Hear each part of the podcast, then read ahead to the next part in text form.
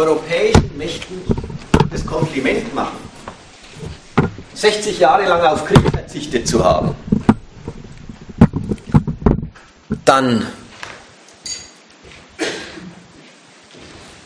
sprechen sie wirklich was an, nämlich dass die Europäische Union für diese Staaten, von denen die Rede ist, Deutschland, Frankreich, England, Italien vielleicht, wirklich sowas ist, dieser Verbund, diese, diese Verknüpfung ihrer Interessen, wirklich sowas ist wie die Alternative zu der Zeit, die es davor gegeben hat. Wie die tatsächlich die Europäische Union die Ver, Verbindung ihrer Interessen, wie die dann ausschaut, kommt schon noch.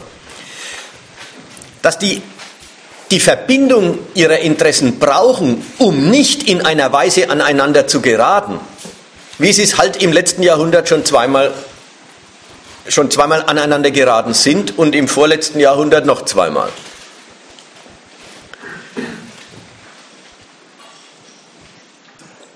Was ist das, was Sie da als Alternative zum Gegensatz der Nationen entdeckt haben, die europäischen Staaten? Sie haben, muss man ernst nehmen, aus dem Zweiten Weltkrieg und der Konstellation nach dem Zweiten Weltkrieg eine Lehre gezogen. Und die Lehre war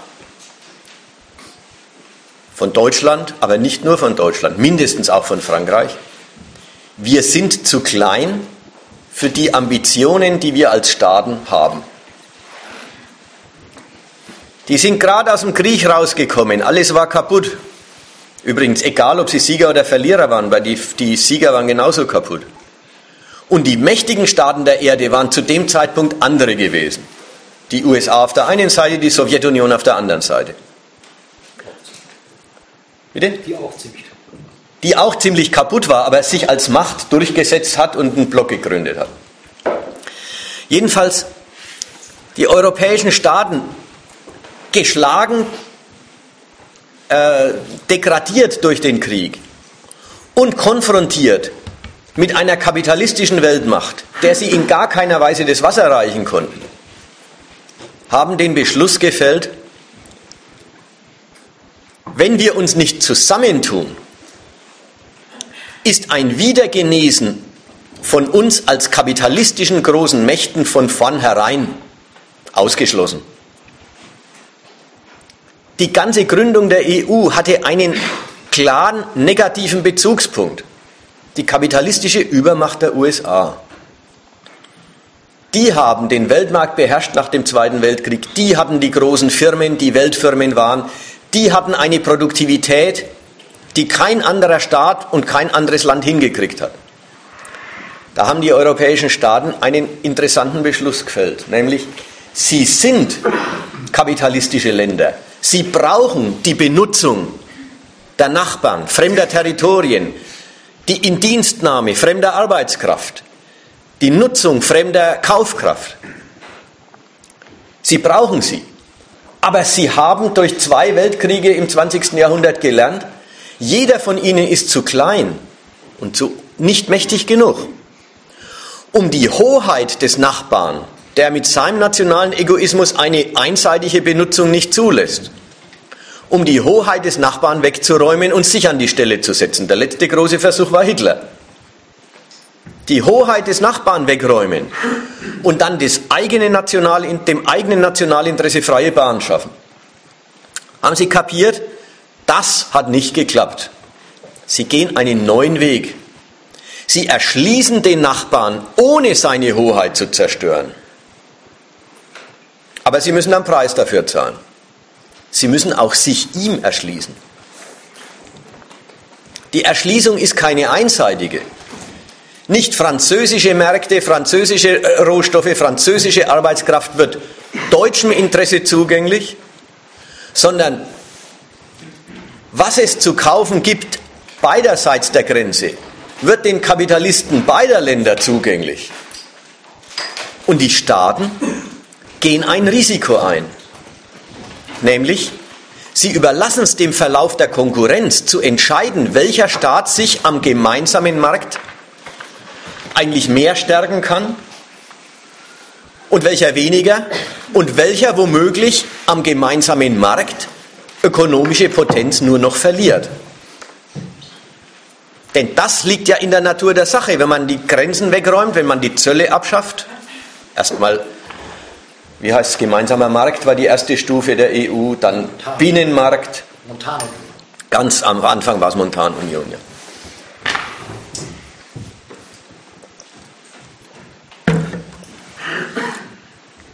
Man verzichtet als Staat darauf, durch hoheitliches Eingreifen in Handel und Wandel dafür zu sorgen, dass der nationale Nutzen gewährleistet ist. Wenn man die Zölle wegräumt, wenn ich jetzt das mal abgekürzt sage, die Zölle halt, dann verzichtet man als Staat auf diese Sicherstellung des nationalen Nutzens und lässt es drauf ankommen.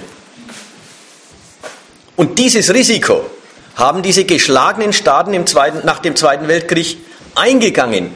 Und zwar nicht, weil sie klein und bescheiden geworden sind, sondern weil ihnen von Anfang an klar war, groß wird man wieder. Nur dadurch, dass man seinen Kapitalisten einen Markt zur Verfügung stellt, der mit dem amerikanischen irgendwie vergleichbar ist. Dass man seinen potenten Firmen Wachstumsmöglichkeiten eröffnet, die dann auch europäische Firmen hervorzubringen vermögen die sich den Ami-Firmen gegenüberstellen können und nicht von vornherein konkurrenzmäßig unterlegen sind. Das hat natürlich die riskante Seite, wessen nationale Firmen dann die europäischen Champions werden. Welches Land also durch die Nutzung des gemeinsamen Marktes überwiegend Wachstum hat und bei welchem Land das europäische Wachstum auf Kosten der, des nationalen Standorts geht. Das hat man beschlossen, überlässt man der Konkurrenz. Im Wissen übrigens um die ruinösen Wirkungen des Handels, um die ruinösen Wirkungen des einseitigen Handels. Wenn ein Partner überlegen ist, verkauft er immer mehr an den anderen. Und jede einzelne Ware wird zu einem fairen Preis, halt zu dem Preis, der sich am Weltmarkt herausstellt, gehandelt. Aber im Ergebnis hat es eine Land nur gekauft und das andere nur verkauft. Im Ergebnis hat es eine Land das ganze Geld und das andere kein Geld mehr. Und im Wissen um die ruinösen Wirkungen hat man bei der Gründung der EU schon einen Beschluss hinzugesetzt, nämlich wir machen freie Konkurrenz auf dem ganzen Binnenmarkt. Und es soll gewinnen, wer der Bessere ist. Und weil wir wissen, dass das manche Staaten ruiniert, ergänzen wir das um einen politisch geregelten Agrarmarkt, um wie heißen sie, Kohäsionsfonds, also um das Aufbringen von Geldern, mit denen die relativ unterlegenen Staaten in die Lage versetzt werden sollten, ihre Infrastruktur und ihr Land als Kapitalstandort zu entwickeln auf Basis dessen, dass er eigentlich die Konkurrenz nicht aushält.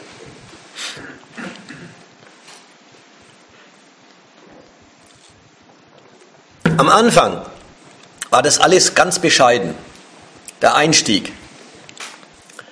Man muss was tun, um der überlegenen amerikanischen Konkurrenz nicht ganz ausgeliefert zu sein. Dieses Projekt, man tut sich mit Konkurrenznationen zusammen, gründet Institutionen, denen man sich tatsächlich als Nation unterordnet, obwohl man als Nation natürlich über jedem Bündnis steht, in das man sich begibt. Und dann auch immer die Geschichte ist, man müsste ja wieder raus können. Man stellt, man, man tut sich oder man organisiert einen Supranationalismus, um als Nation wieder voranzukommen. Das ist der Einstieg in die EU. Und am Anfang ganz bescheiden als defensive Maßnahme, um gegen Amerika überhaupt irgendwie Bestand zu haben. Dieses Projekt ist unglaublich weit gekommen. Firmen zu züchten, die es mit amerikanischen Multis aufnehmen können, ist kein Problem mehr. Ein Wirtschaftsraum, der es mit dem US-Binnenmarkt aufnehmen kann, ist geschafft. Heute findet die Konkurrenz statt auf der Ebene des, der Währung. Natürlich auf allen Ebenen unterhalb hört es ja nie auf. Also natürlich geht es immer noch darum, verkauft Airbus Flugzeuge oder Boeing, verkauft VW oder General Motors, hier und über äh, Ozean. Die Konkurrenz der Kapitalisten hört nie auf. Die Konkurrenz der Nationen um. Wo ist mehr Wachstum? Um zu, eben einen Zuwachs am Bruttosozialprodukt oder Wer hat die positive Handelsbilanz? Die Konkurrenz hört nie auf. Aber die Stufe, auf der die Konkurrenz angelangt ist, ist die alleroberste, die es überhaupt gibt. Unterhalb der Konkurrenz des Militärs. Nämlich die Konkurrenz um die Währung. Das ist erreicht. Also, der Friedensnobelpreis wird den europäischen Staaten für diese Gründung und dafür, dass sie 60 Jahre lang an ihrer Gründung festgehalten haben, gegeben. Und da werden sie dafür gelobt, dass sie einen Verkehr untereinander entwickelt haben, der auf Krieg verzichtet. Und es stimmt ja auch. Nur ist dieser Verzicht, den Satz fertig dann sofort, nur ist dieser Verzicht kein sich klein machen, sondern es ist der Beschluss, wenn, dann gibt es überhaupt nur diesen Weg für unsere Nationen, uns als Nationen wieder groß zu machen. Also wirklich, der Ausgangspunkt ist ein Imperial, eine imperialistische Zwecksetzung. So, so weit, so gut, das war der Einstieg mit dem Rückblick. Ja, ich hatte am Anfang Stolperstein mit dem äh, an. Äh. Ich sag's dann nochmal. Ja. Was zu leise? Ja, es war zu leise da hinten, die können es unmöglich hören. Das ist immer die Schwierigkeit. Man spricht an den Redner hin, aber. Kriegsverzicht gestolpert. Es ist ja nicht so, äh, dass man sich jetzt vor Europa nicht fürchten müsste. Äh, die Menschen ja auch in Afghanistan oder Afrika oder sonst worum. Äh, sie haben dann nur auf ihre klassischen Bruderkriege verzichtet. Also das würde ich an der Stelle schon mal so einschränken. Ja. Ja, absolut. Ist es jetzt zu hören gewesen? Also es ist ja nicht so, dass Europa gar nicht mehr Krieg führen würde. Sie führen untereinander keine Kriege und das ist das, was der Friedensnobelpreis lobt. Ist noch ein paar Plätze. Stühle gäbe es hinter mir noch ein paar. Hier sind auch noch ein paar Plätze. Einzelne. Ich soll die Jacken wegnehmen. Hier sind auch noch.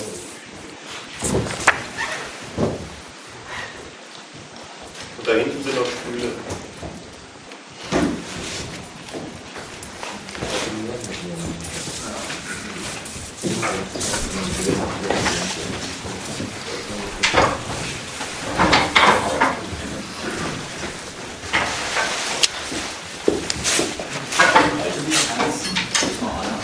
Du kannst meine auch nehmen, ich brauche ihn nicht.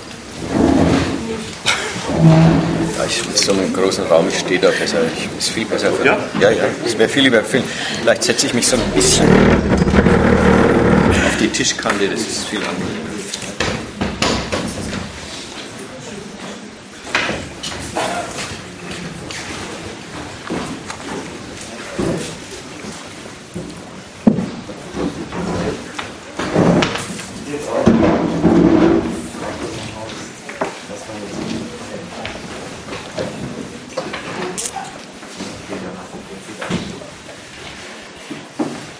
Ich bin jetzt ein bisschen näher an die Mikrofone daran gerückt. Äh, wenn äh, macht es was? Okay. Sie nehmen nur auf, sind ja sagen, eine ja, ja. Anlage, ja. das nach hinten übertragen wird. Das ist eine reine Aufnahme. Ja, ja, ich war bloß, ob es die Aufnahme kaputt macht. Okay.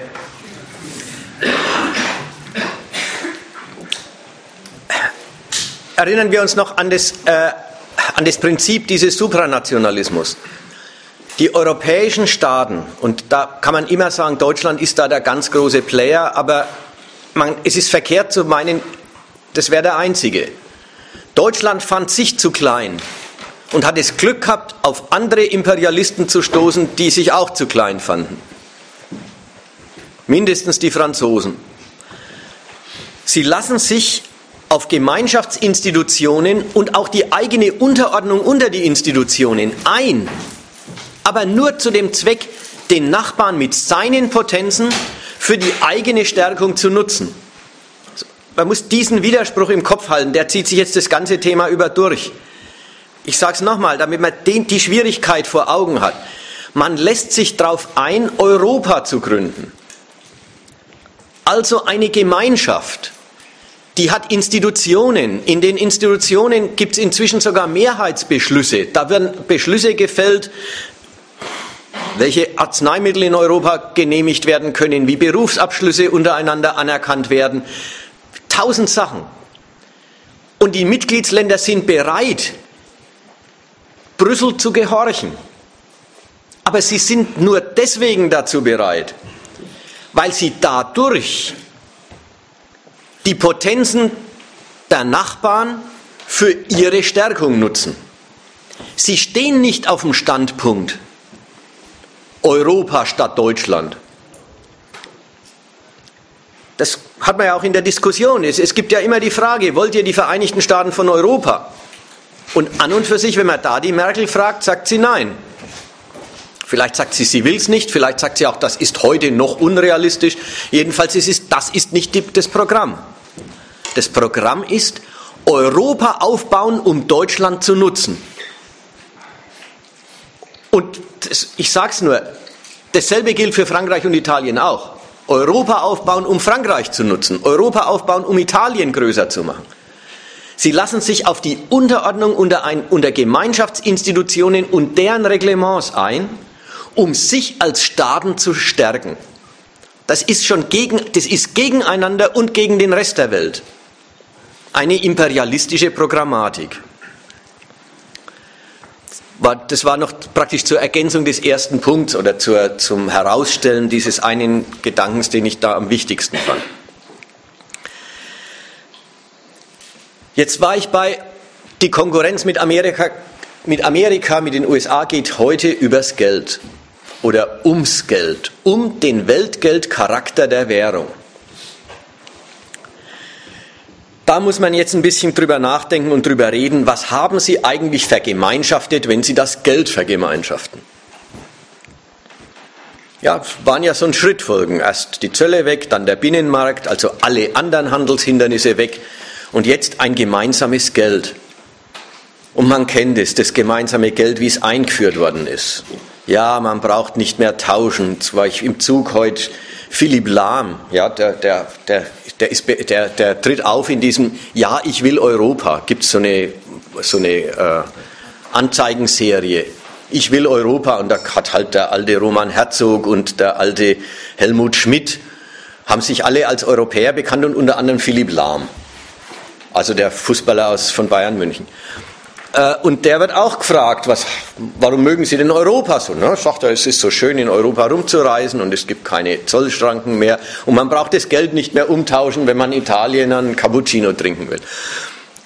Diese kindgemäßen Vorstellungen von wozu man ein Geld vergemeinschaftet, die sind einfach lachhaft gegenüber dem, der Zwecksetzung, die man da mit verfolgt hat und die in dem Euro stecken und auch in ihm längst materialisiert sind, also zu einer wirklichen Macht geworden sind.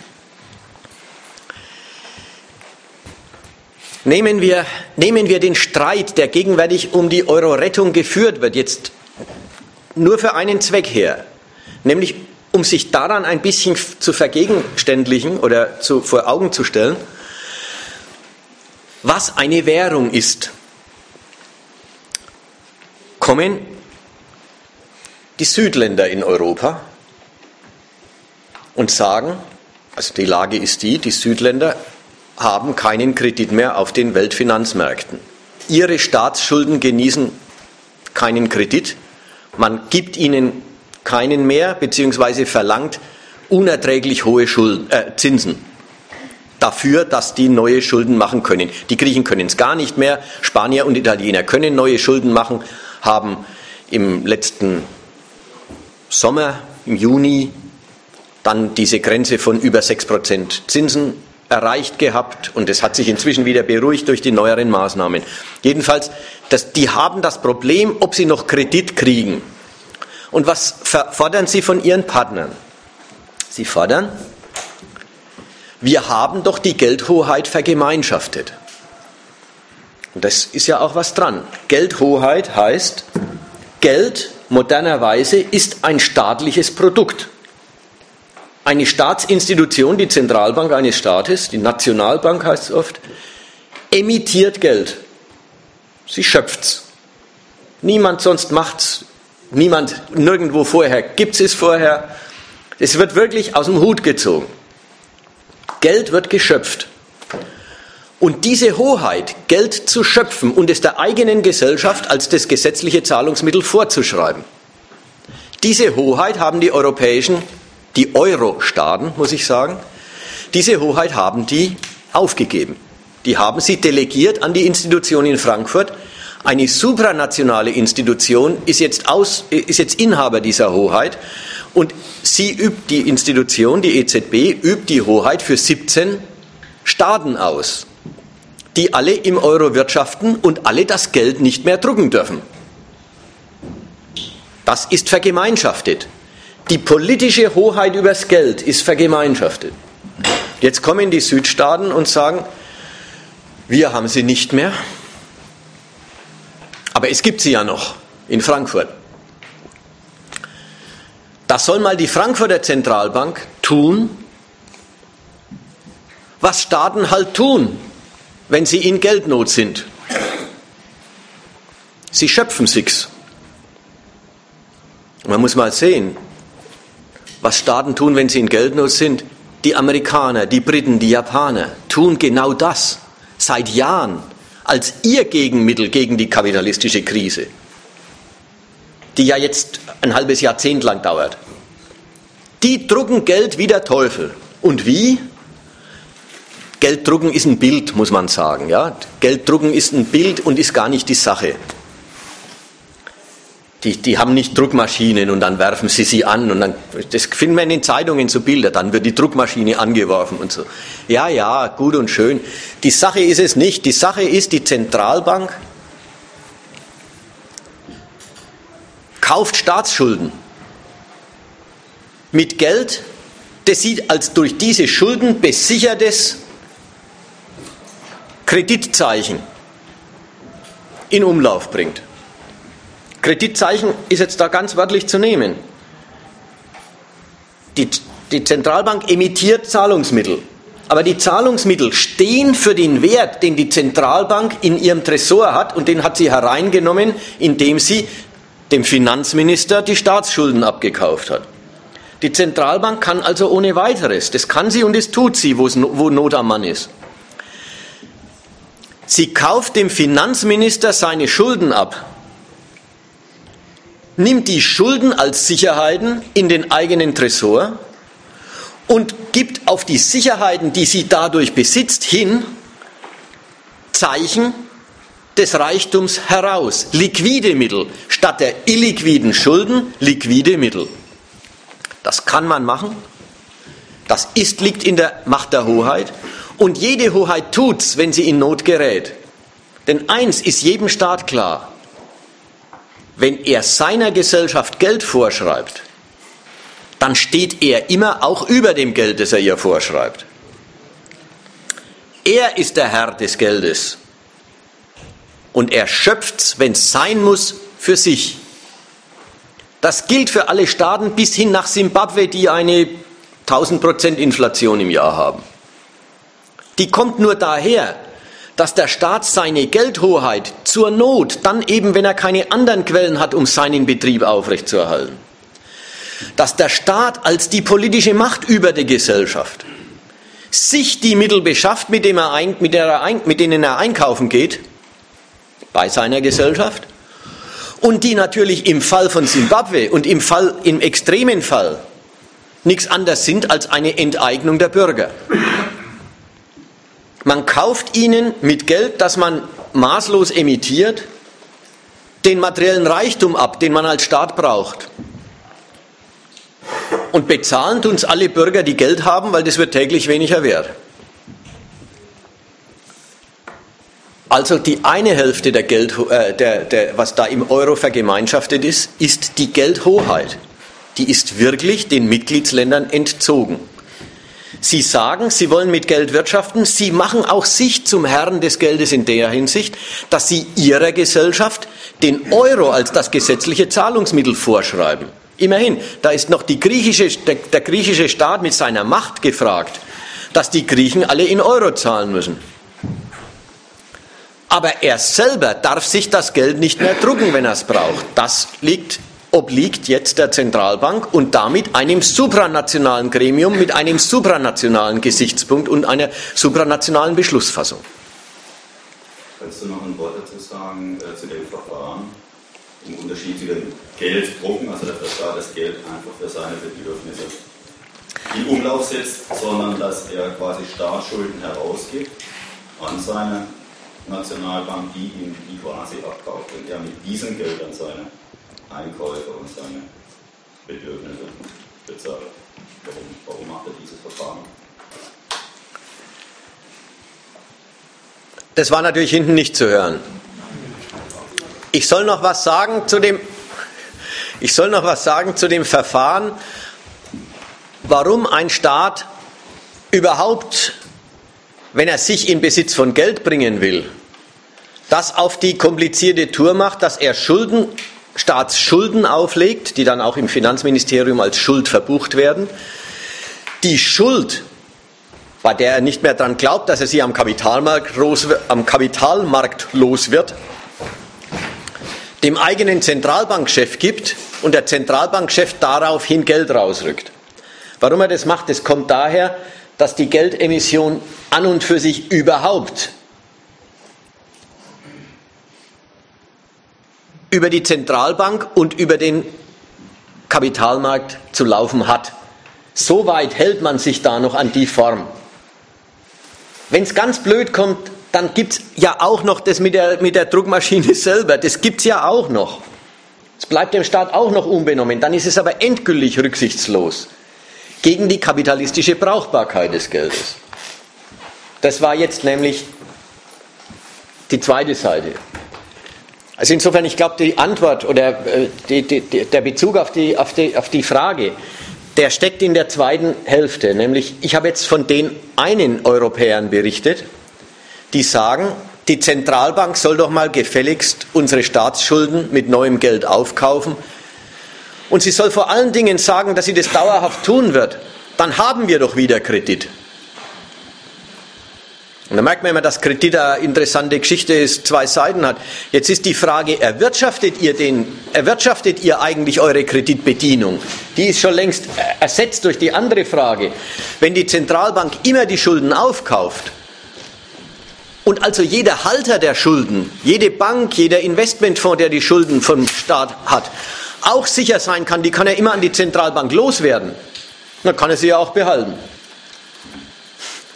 So denken die, dann haben wir wieder Kredit. Gut. Jetzt kommen die anderen Europäer, an, allen voran die Deutschen, und sagen ihnen, kommt gar nicht in Frage. An was denken die? Die denken an die andere Seite des Geldes. Ja, die eine Seite des Geldes war, das ist ein, ein Produkt der Hoheit. Das Geld wird tatsächlich vom Staat geschöpft. Jetzt kommen die anderen Europäer und sagen, nein, wir machen doch nicht für euch unser Geld kaputt. Wir belasten doch nicht die Glaubwürdigkeit, die Kreditwürdigkeit, die Härte des Euro dafür, dass wir eure, äh, euch aus eurem Schuldenschlamassel herauskaufen. An was denken die? Die anderen denken an die kapitalistische Brauchbarkeit des Geldes, an den Wert des Geldes. Geld schaffen, das kann der Staat und das tut er auch. Aber den Wert des Geldes schaffen, das kann er nicht und tut er nicht. Der Wert dieser Zettel ergibt sich aus seiner kapitalistischen Brauchbarkeit für Geschäfte. Und diese Rücksicht, ja, die Hoheit schafft das Geld, aber das Geld, das sie schafft, schafft sie gleich so, dass es sich als kapitalistisches Geschäftsmittel bewährt diese Rücksicht, das ist die zweite Seite in der Geldverfassung moderner Staaten. Und die zweite Seite ist halt auch an die Zentralbank in Frankfurt übergegangen. Was ich damit meine, ist Folgendes. Das moderne Geld kommt folgendermaßen in die Welt. also außer bei der Währungsreform 1900, ich weiß nicht, 46, 47, 48, 49, steig, steigern wir.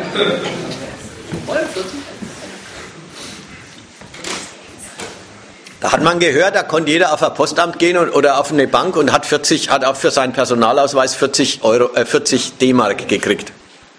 Waren es 40? Ich weiß nicht. So, das ist ein einmaliger Akt. Unter normalen Umständen kommt das Geld nur über die Banken in die Welt. Und nur dadurch, dass die Banken ihr Geschäft machen. Dass die Banken ihren Kunden Kredit einräumen und der Kredit natürlich irgendwie mal zu Geld werden muss. Dadurch, dass die Banken Zahlungspflichten eingehen und die irgendwann mal betätigt werden müssen. Nur auf diesem Weg kommt Geld überhaupt in Umlauf. Und geschöpft wird das Geld in einem Verkehr zwischen der Zentralbank und den privaten Banken. Nämlich so, dass die privaten Banken der Zentralbank, so wie ich es vorhin bei den beim Finanzminister mit seinen Schulden gesagt habe, die privaten Banken müssen der Zentralbank Vermögenswerte, die sie besitzen, überschreiben. Sei es verkaufen, sei es beleihen, sodass die dann in die Verfügung der Zentralbank fallen und daraufhin befriedigt die Zentralbank das Liquiditätsbedürfnis der privaten Banken also deren Bedürfnis nach Zahlungsmitteln, indem sie denen als Gegenleistung für die Sicherheiten, die sie kriegen, einen Zettel geben, der seinen Wert dadurch hat, dass ein echter Wert dahinter stehen soll. Das ist das Verfahren. Und das ist auch, und insofern kann man mit ernst, oder ist es ganz ernst zu nehmen, modernes Geld ist Kreditgeld. Soll heißen, das moderne Geld bis hin zu den, zu den harten Münzen, die wir in der Hosentasche tragen, ist nichts wie der Statthalter, der, das herunterdividierte Einzelteil des funktionierenden Kreditsystems des Landes. Und wenn das Kreditsystem nicht mehr funktioniert, ist das entwertet, was man da hat. Ja. Worin bestehen jetzt die Sicherheiten der Banken, die sie leisten? Immobilien oder was? Die Sicherheiten bestehen in allen möglichen Wertpapieren, die definieren sogar, welche sie da annehmen. Die definieren dann auch, welche sie zu welchem, äh, in welchem Grad annehmen. Da können Papiere eingereicht werden und die Zentralbank sagt, ich lasse sie nur zu 50 Prozent oder zu 70 Prozent ihres Nennwerts als echten Wert gelten. Zudem diskontiere ich sie aber. Also zudem rück ich Bargeld heraus. Und das sind alle möglichen Sachen. Das können äh, äh, Schulden von großen Firmen sein, das können vorzugsweise Staatsschulden sein. Das überhaupt, Staatsschulden sind überhaupt das wesentliche Verkehrsmittel zwischen den privaten Banken und den Staatsbanken. Also die privaten Banken kaufen dem Staat seine Schulden ab und mit den Schulden gehen sie zur Zentralbank und holen sich, wenn sie Bedarf danach haben, äh, liquide Mittel. Wichtig ist Folgendes. Es steckt in dem ganzen Ding eine Riesenrücksicht, nämlich Geld soll nur entstehen, bare Mittel sollen nur in Umlauf kommen, nach Maßgabe wirklicher Geschäftsbedürfnisse. Es müssen wirkliche Kapitalisten wirkliche Gewinnchancen sehen und bereit sein, auf einen Kredit, den sie nehmen, wirkliche Zinsen zu zahlen. Und für sowas soll Geld vorhanden sein. Für sowas soll Geld vorhanden sein, völlig rücksichtslos, ob früher schon was verdient worden ist oder nicht. Das befreit die Akkumulation in kapitalistischen Staaten ungeheuer. Dass nicht mehr der Kredit das Resultat des Wachstums, sondern Wachstum das Resultat des Kredits ist. Das alles hingesagt nur für einen Zweck vorläufig, nämlich was sie da vergemeinschaftet haben, ist also auf der einen Seite die Geldhoheit und auf der anderen Seite den Kredit Europas oder der 17-Euro-Staaten. Und das ist sehr wichtig, das ist ganz ernst zu nehmen. Sie haben sowohl das entscheidende Resultat aller kapitalistischen Konkurrenz wie das entscheidende Mittel für die kapitalistische Konkurrenz von Nationen. zu einer gemeinschaftlichen Sache gemacht. Der Euro, emittiert von der Frankfurter Zentralbank, herausgegeben nach Geschäftsbedürfnissen und erwarteten äh, äh Geschäftsverläufen, repräsentiert die funktionierende kapitalistische Akkumulation in den Eurostaaten. Muss man ernst nehmen, noch, der kleinste Griechen, äh, noch das kleinste Griechenland trägt zu der Härte und dem Wert des Euro positiv oder negativ bei durch seinen eigenen Konkurrenzerfolg. Natürlich ist das große Deutschland vielleicht 30 mal wichtiger, vielleicht 100 mal wichtiger, ich habe die Zahlen nicht.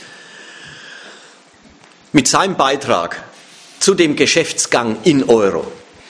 Aber der Euro, seine Härte, dass er nachgefragt ist von Investoren in aller Welt, dass er gebraucht wird, das hat immer die Seite, er funktioniert als Verwertungsversprechen. Euro besitzen heißt Gewinne machen können. Ja. Genau, da bin ich wieder, ich war jetzt zwischendurch, ich, war ich genau eher an, an dieser Frage dran, um mir sozusagen die Natur dieses, dieser Euro-Bildung, also dieses von kleinen Regionen zu, zu einer sehr größeren zu kommen und auch um es zu verstehen, war ich immer erstmal da, äh, dabei, was bedeuten eigentlich Wechselkurse zwischen zwei oder mehreren Währungen? Und weil da kommt doch, da kommt doch wieder im Grunde ins Spiel, wenn ich mich in die Situation des internationalen Kapitals versetze und ablesbar dann an die jeweiligen Wechselkursen, die sind doch im Grunde nichts anderes, als dass ein, ganz, ein ganzes Land äh, profitabler als ein anderes mal gerade bewertet wird. Also Kapital, also wenn äh, Kapital fließt dahin, wo es profitabel ist. Und das heißt, das, das heißt doch dann im Grunde auch, dass ähm, das nicht mehr so fein granuliert, räumlich nicht mehr so fein granuliert irgendwie unterschieden werden. Im Fall von Euro. Im Fall von ja. Euro jetzt. Ja. Ne? Also das war ja früher immer der ja. Mechanismus, wenn das wenn äh, aus irgendeinem Grund das Kapital der Meinung war, dass die Leute in Portugal nicht mehr so profitabel sind, dann ging der Euro irgendwie runter. Dann ähm, konnten die wieder ein bisschen günstiger verkaufen und konnten aber von ihrem, äh, mit ihrem Escudo auf dem Weltmarkt nicht so viel kriegen. Und das war ja immer so eine, auch so ein Ausgleichsmechanismus, der dann eben im Euroraum nicht mehr funktioniert. Weil das ist doch da, wird dadurch da ja ein, lässt, lässt, man kann ja nur noch Euro kaufen, nur noch im Euroraum investieren. War das hörbar?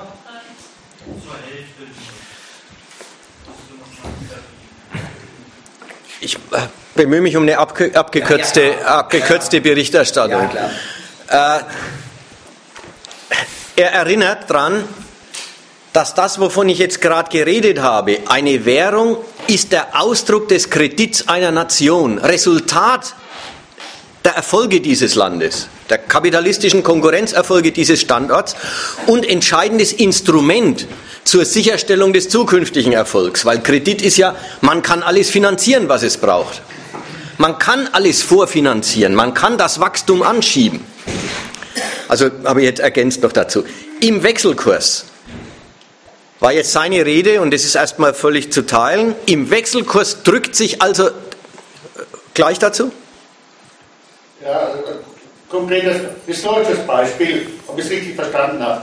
In den 70er Jahren baute die Volkswagen AG in den USA ein Montagewerk auf, das Mollen.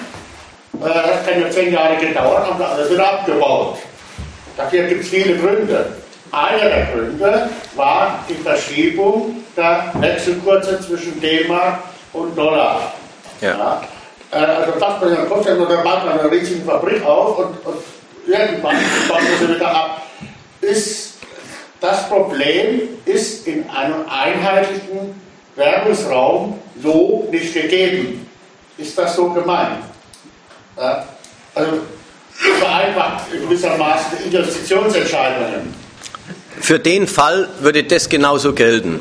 Ja.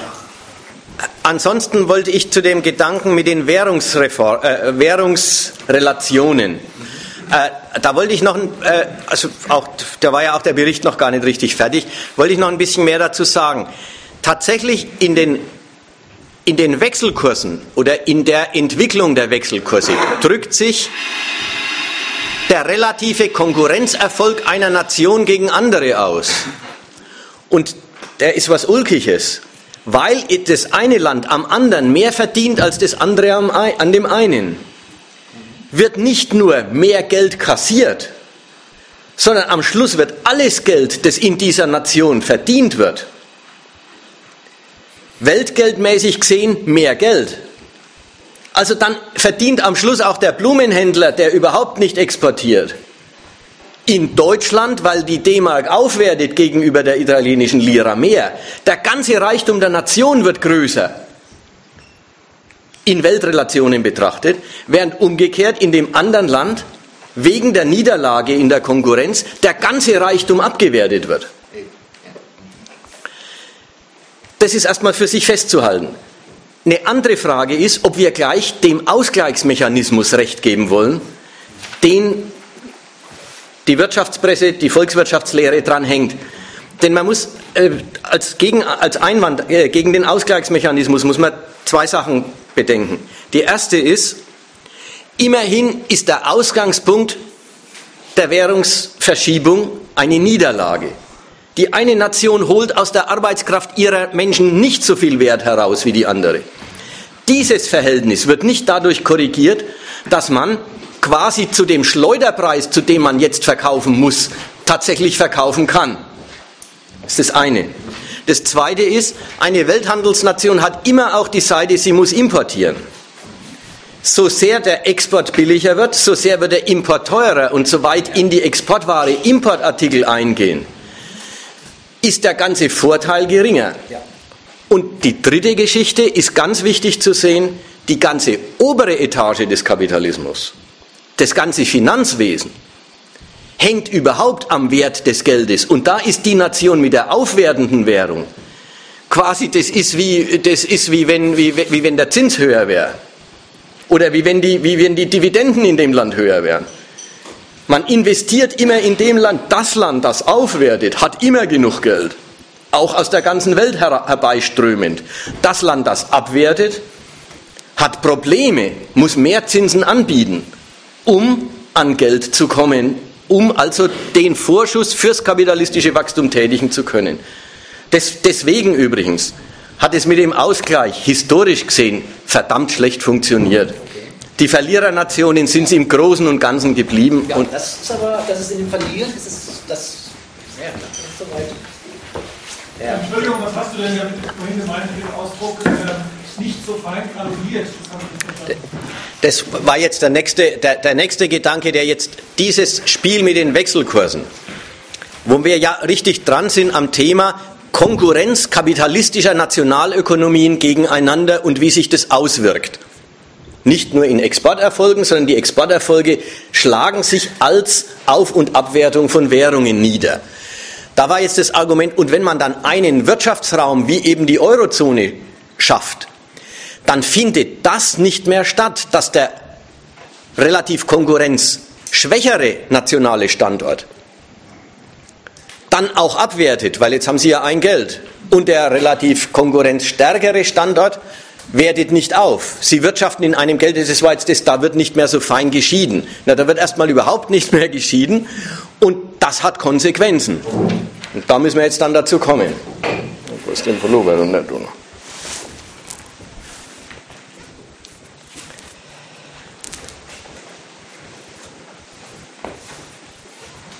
Mein, ja. Also es gibt ja irgendwie äh, die Vorstellung, sozusagen, dass äh, dieses Verhältnis, worüber gerade geredet wurde, halt in südlichen europäischen Ländern geschadet hat. Wie das sie ihre Währung nicht mehr anpassen können, sozusagen. Und das, also ich weiß nicht, ich habe das irgendwo in der Presse oder so gelesen, dass ähm, ja irgendwie sich da so äh, Harmonien in früheren besseren Zeiten irgendwie hergestellt haben, sozusagen, die äh, die schwächeren Länder haben eben ihre, ihre Währung gefallen und dadurch konnten sie dann mehr exportieren. Ähm, würdest du denn sagen, dass das einfach reine Ideologie ist und Quatsch?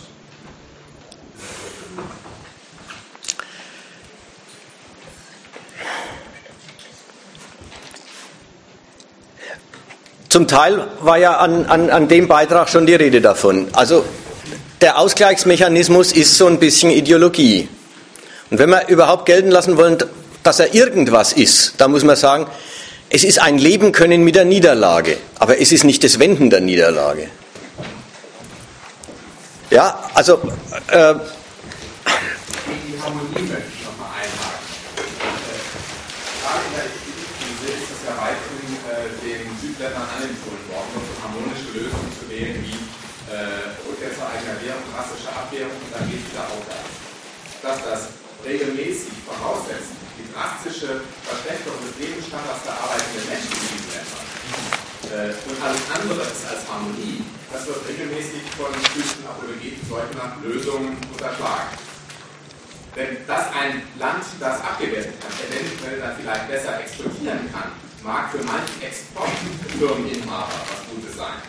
Dass aber alles für andere Leute teurer wird, insbesondere all das, was importiert werden muss, und damit der Lebensstandard schon mit der Aufwertung, zack, auf einen Schlag vielleicht um 10% reduziert worden ist, mit einem Papierstrich, äh, das wird regelmäßig dabei unterschlagen.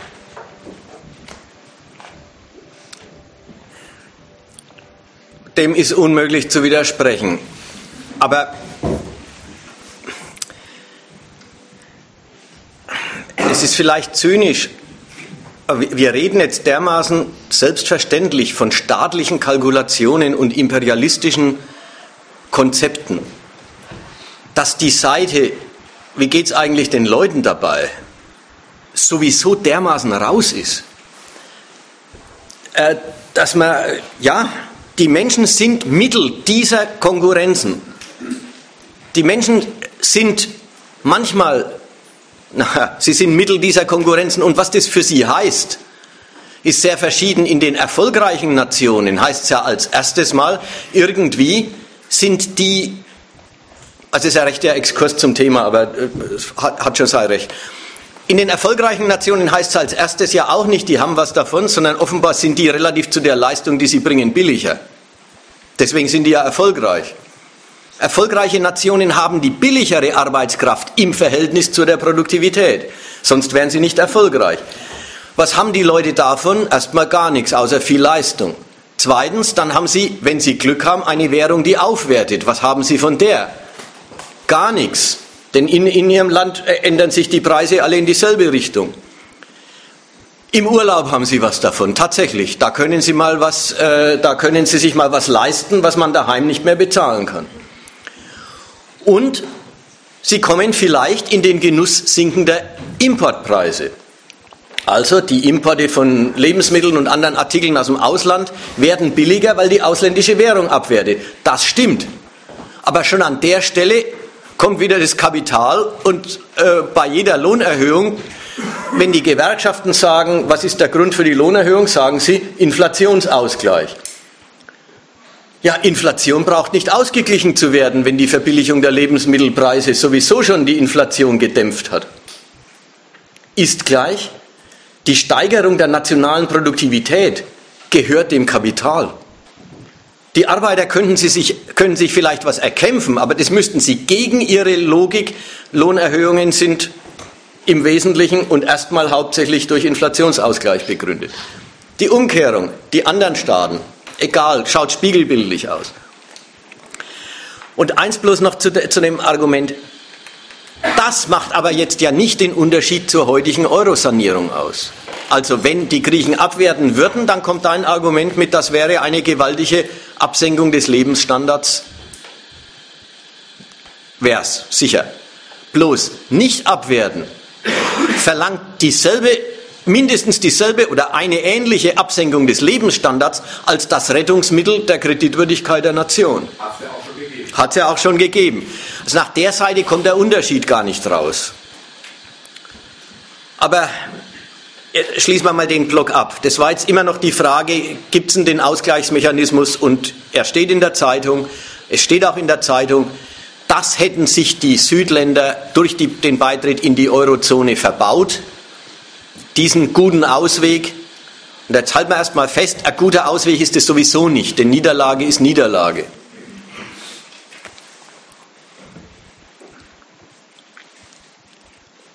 Ich will nochmal an den erreichten Punkt der Überlegungen erinnern und dann weitermachen. Es war der Gedanke, Die Euro-Staaten haben jetzt tatsächlich den entscheidenden letzten Ausweis von kapitalistischem Nationalerfolg, nämlich die Qualität und die Wertigkeit der Währung. Den haben diese 17 Euro-Staaten vergemeinschaftet. Nach zwei Seiten, jeder der 17 kann jetzt die harte Währung benutzen.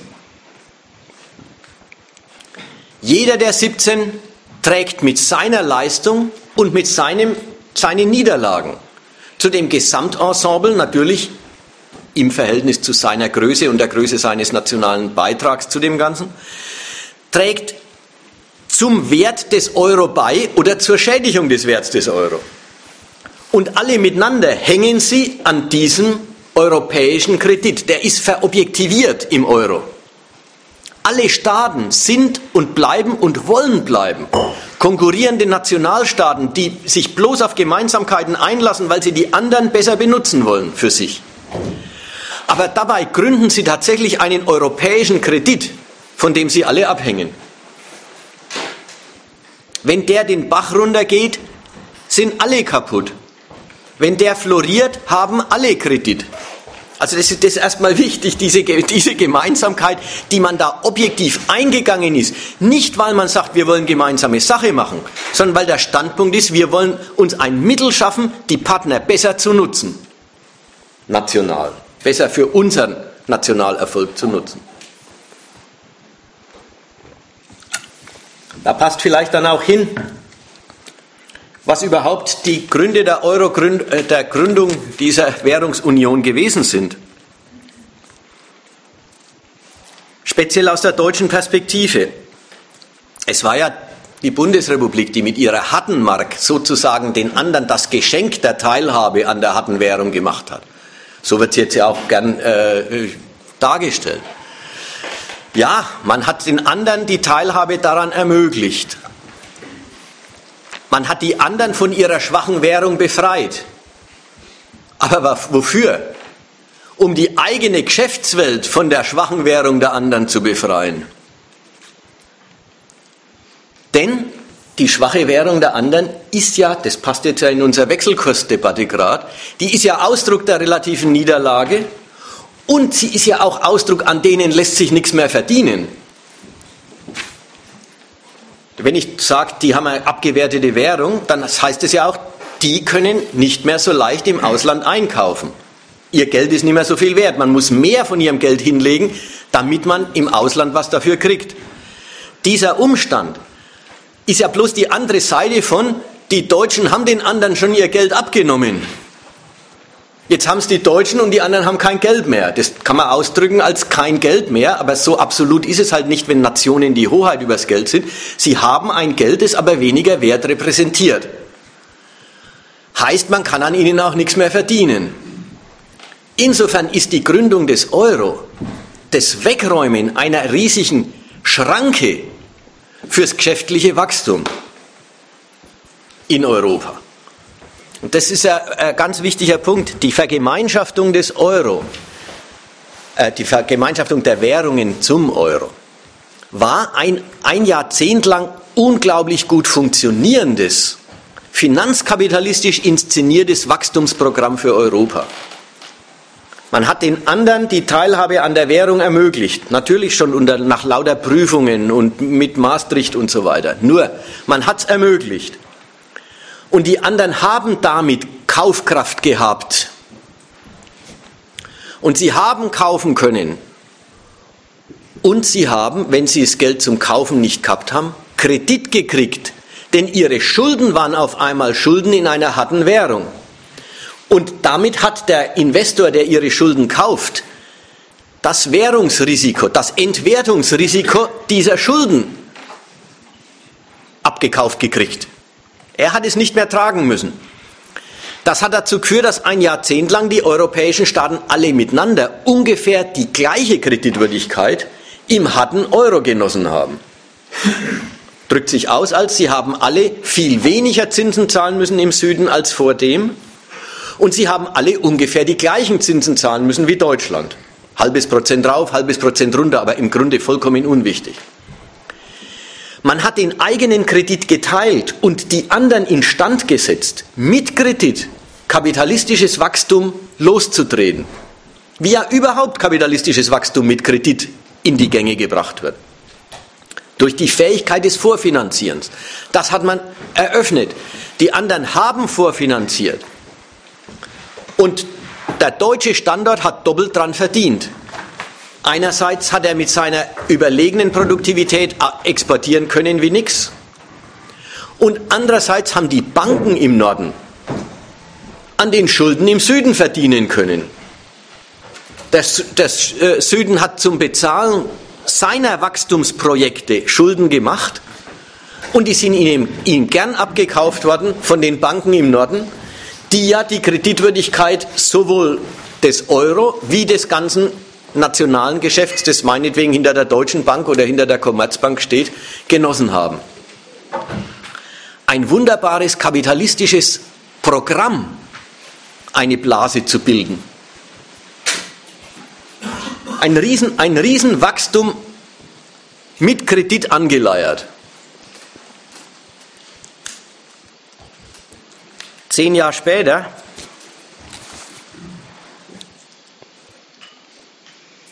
und überhaupt nicht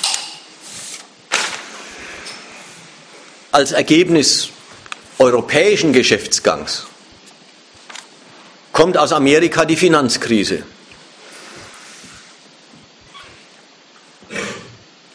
Banken, andere Institutionen kriegen das Problem, sie besitzen Papiere, die nichts wert sind, müssen also ihr Geld nachzählen, müssen sich also überlegen, was bei ihnen, was ein sicheres Engagement ist und was gefährliche Papiere sind und müssen vorsichtiger kalkulieren als bis dato. Und allein der Umstand führt dazu, dass die das Unterscheiden anfangen.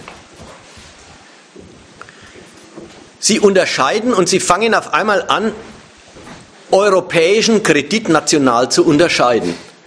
Ein Gesetz das in, äh, oder eine, eine, ein, ein, ein Artikel, das in der Gründung des Euro drinsteckt, nämlich die einzelnen Mitgliedsländer haften selbst für ihre Schulden. Die Währungsunion ist wirklich nur eine Union des Geldes, nicht eine Union der Staatsschulden, nicht eine Union des Staatshaushalts. Das hat man ein Jahrzehnt lang vergessen, weil es war ja Kredit in dem guten Geld. Erst wie der Kredit aus ganz anderen Gründen fragwürdig geworden ist, sortieren die die guten und die schlechten Schuldner und entdecken auf einmal, dass europäischer Kredit nicht gleich europäischen Kredit ist. Und übrigens, da hat Deutschland viel dafür getan. Bisschen hinzudeuten auf, schaut mal die Griechen, wie unsolid die wirtschaften. Schaut mal, was die für Schulden haben. Alles auch als Element in der Krise. Äh, der deutsche Kredit steht ganz anders da. Nein, inzwischen reut es wahrscheinlich, dass sie, die so, die so darauf aufmerksam gemacht haben. Jedenfalls ein Ergebnis. Und das ist jetzt die nächste große Merkwürdigkeit. Obwohl sie im selben Kredit wirtschaften, der Euro ist der Ausdruck des, der europäischen Kapitalmächtigkeit. Sind die Staaten als Staaten ganz unterschiedlich gute Schuldner? Ja, das entspricht der, dem, der, der Satzung der Währungsunion. Die Trennung ist passiert und die Trennung ist jetzt sogar so passiert, dass die einen immer schlechtere Schuldner geworden sind und die anderen dadurch immer bessere. Deutschland muss doch inzwischen überhaupt keine Zinsen mehr für seine Schulden bezahlen. Inzwischen gibt es äh, äh, Schuldemissi deutsche Schuldemissionen, da wird ein Negativzins. Das ist in ja. Schweiz aber auch schon passiert. Ja, ja, das passiert ganz selten, aber es passiert immer wieder. Und das heißt tatsächlich, wer in dieser Währung äh, in Schulden investiert, kriegt am Schluss weniger Geld raus, als er am Anfang hingelegt hat.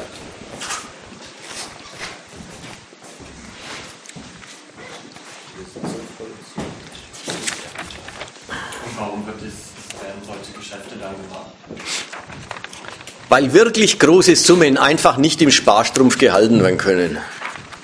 Und sogar Gold zu wenig ist für wirklich große Summen.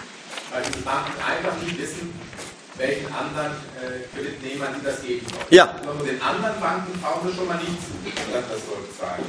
Und lieber nehmen sie in Kauf, dass sie vom deutschen Staat 1% weniger zurückkriegen, als dass wir das von der Royal Bank of Scotland äh, nur zur Hälfte wegkriegen nach fünf Jahren. Das ist Ausdruck der Anlagenot des gegenseitigen Misstrauens des Finanzwesens untereinander. Richtig. Und äh, es zeugt von einem, was ihm das größte Rätsel ist, ist, ist der andere Punkt, nämlich, können Sie es nicht einfach behalten, wenn man weniger zurückkriegt? Das ist dein Gedanke. Können Sie es nicht einfach behalten? Und da muss man sagen, nein. Wirklich große Summen sind Kredit. Die kann man nicht behalten. Das geht nicht. Ja, Gold ist eine Anlageform, in der wird sowas gemacht. Aber Gold äh, ist, äh, schießt selber eben deswegen unglaublich in die Höhe und niemand weiß genau, ob morgen Gold auch noch so viel wert ist. Also Gold wird ein oberspekulatives, äh, eine oberspekulative Anlageform, weil alle Sicherheit suchen.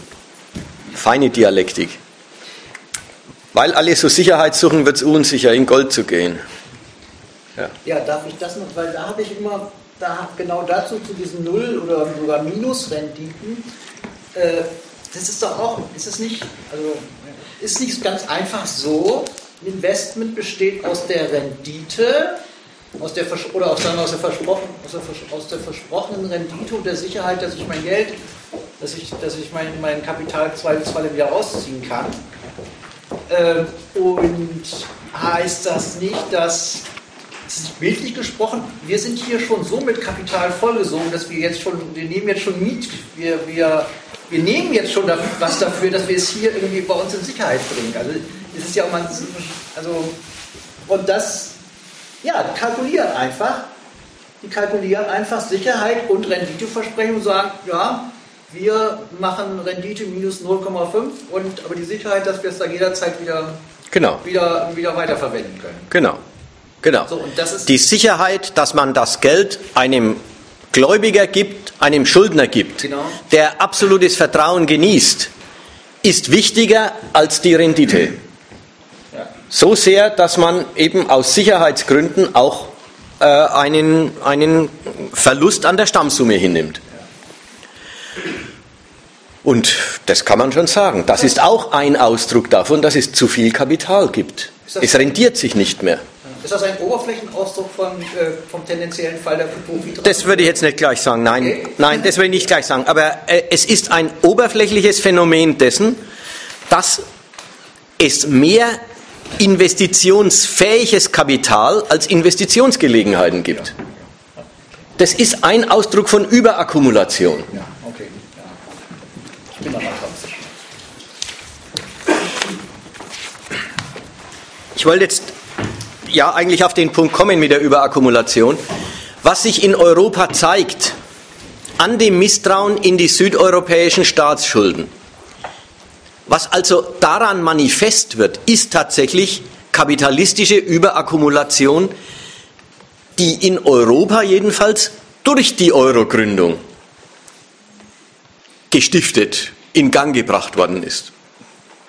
Wenn sich nämlich am Schluss herausstellt, Deutschland hat prima wachsen können mit seiner überlegenen Kapitalproduktivität und den Südländern alles Mögliche verkauft. Die Südländer haben auch gekauft und sie haben sich's leisten können, weil sie Kredit hatten. Und sie haben Kredit genommen und den haben ihnen die Banken im Norden gegeben. Dann schauen wir jetzt mal im Ergebnis an, was da rauskommt. Im Grunde hat die deutsche Industrie mit ihren Erfolgen lauter offene Forderungen gegen den Süden akkumuliert.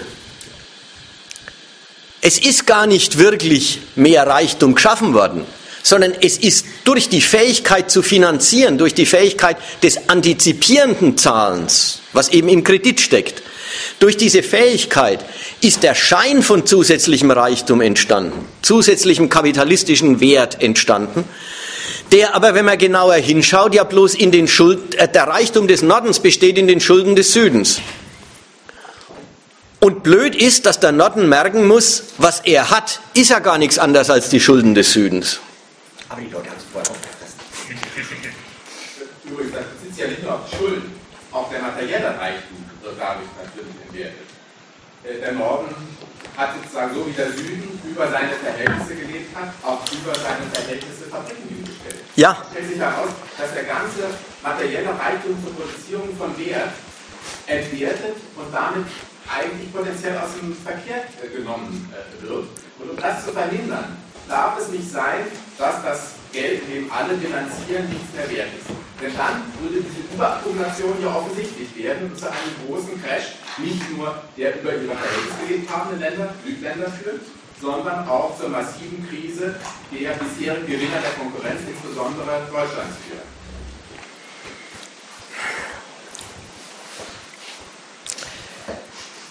Da muss man sortieren. Und zwar, du sagst, dieser Kollaps soll nicht zugelassen werden. Und muss, muss man zugeben, ja, genau so ist es. Aber das kann man nicht verknüpfen mit, denn dann würde die Überakkumulation manifest, sichtbar werden und alles Mögliche entwertet. Denn dem entgeht man auch auf die Tour nicht. Also das sind zwei Sachen, ja. Die eine Sache, ja, der Kollaps der Währung oder der Kollaps der griechischen Staatsschulden wird nicht zugelassen. Das stimmt. Soll nicht zugelassen werden. Da kommen wir jetzt dann noch drauf, warum. Aber die Überakkumulation und ihre Folgen lässt sich durch quasi staatliches Verbot der Entwertung nicht äh, sistieren, nicht ungeschehen machen. Es wird schon was verhindert, ja. Das ist ja nicht so, äh, und es hat schon seinen Zweck, aber das ist nicht zu fassen mit äh, Entwertung wird verhindert.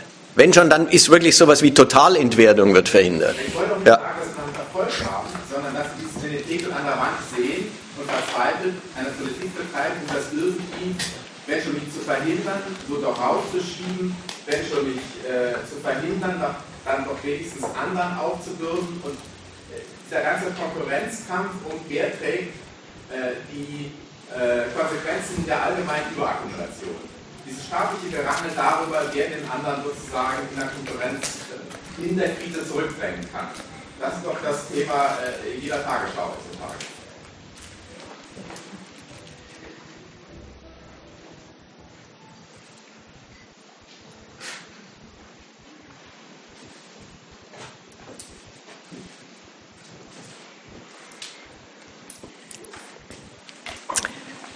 Schau mal, dass ich in den Überlegungen ein bisschen weiterkomme. Das erste war jetzt dieses, es stellt sich raus, dass der Euro ein riesen Treib, Trieb, Triebrad, Treibrad, nee, Schwungrad, Schwungrad der Überakkumulation gewesen ist. Das Wort habe ich gesucht. Äh, in Europa. Und dass der Norden mit seinem ganzen Erfolg im Grunde bloß die offenen Forderungen gegen den Süden verdient hat. Und dass das auch bei ihm deutlich wird, dass nichts da ist. Also dass die Überakkumulation, die, die, die trifft jetzt nicht einfach die Süd, Südschiene, sondern der Norden, der der Südschiene das Geld abgenommen hat, das Geld, das er der Südschiene aber erst kreditmäßig gegeben hat, hat halt am Schluss die offenen Forderungen. Den einen Satz wollte ich noch loswerden in dem Zusammenhang. Das wirft ein schönes Licht auf diese moralischen Töne, die Südländer hätten über ihre Verhältnisse gelebt. Ja, wer hat denn jetzt eigentlich über seine Verhältnisse gelebt? Der Norden hat über seine Verhältnisse akkumuliert. Der hat, Wachst, der hat scheinbares Wachstum gehabt.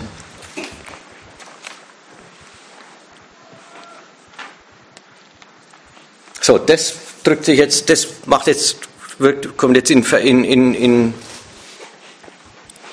in, zwei Seiten. Der Süden ist pleite. Mehr und weniger, aber im Grunde ist der Süden kreditunwürdig und wenn der Staat kreditunwürdig ist, dann hat er kein Geld mehr. Und da macht sich jetzt das abgegeben haben der Geldhoheit, die Vergemeinschaftung der Geldhoheit, auf einmal, die am Anfang ein Mittel war, um mehr Wachstum zu haben, die auch den Süden potenter gemacht hat. Jetzt macht sich das, Abgeben der Geldhoheit äh, radikal negativ bemerkbar. Es tritt ein Zustand ein, den hat die Welt noch nicht gesehen. Nämlich Staaten sind unfähig, sich das Geld zu beschaffen, das sie ihrer Gesellschaft selber vorschreiben. Das konnte sonst noch jeder Staat, jeder Pleitestaat konnte noch Geld drucken und seinen Betrieb, seine Hoheit, seine Waffen finanzieren. Jetzt ist, jetzt ist äh, ein anderer Zustand. Die Griechen, als ob sie nicht selber Mitbesitzer des Euro gewesen wären, stehen auf einmal da, als wären sie in lauter Fremdwährung verschuldet. Sie können die Währung gar nicht stiften. Und insofern gibt es jetzt die Gefahr einer absoluten Staatspleite, wie sie sonst eigentlich nicht existiert. Oder wie sie sonst erst dann existiert, wenn ein Staat auch sein Geld ruiniert hat bis zum, äh, naja, dass er mal vier Nullen streichen muss. Bis dorthin ist ein Staat immer noch Herr seiner Ökonomie in dem Sinn, dass er ihr das Geld vorgibt. Nur jetzt geht es in Europa nicht mehr. Die Geldmacht, die Geldhoheit ist vergemeinschaftet, die einzelnen Staaten jetzt echt stehen unter dem Geld, das sie ihrer Gesellschaft vorschreiben und nicht mehr drüber. Das haben sie vergemeinschaftet. Der Norden, der ja jetzt formell und im ersten Schritt als der Nutznießer dieser Entwicklung dasteht, nämlich sein Kredit wächst, seine Zinsen sinken. Im Norden kann man alles finanzieren, was man will, wird seines Erfolgs nicht froh. Denn, davon war ja gerade schon die Rede, sein ganzes Finanzsystem zeigt sich, hat als das, was es als seinen Reichtum und seine Reserve verbucht, zu einem nicht unbedeutenden Teil Schulden der Partnerstaaten im Süden.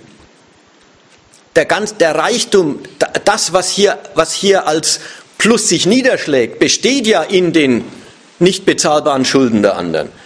Also weiß jeder, wenn Griechenland rausfällt und wenn es dann auch noch eine Kettenreaktion gibt und dann Portugal und Spanien und Italien vielleicht auch noch rausfallen, dann ist das deutsche Finanzwesen kaputt.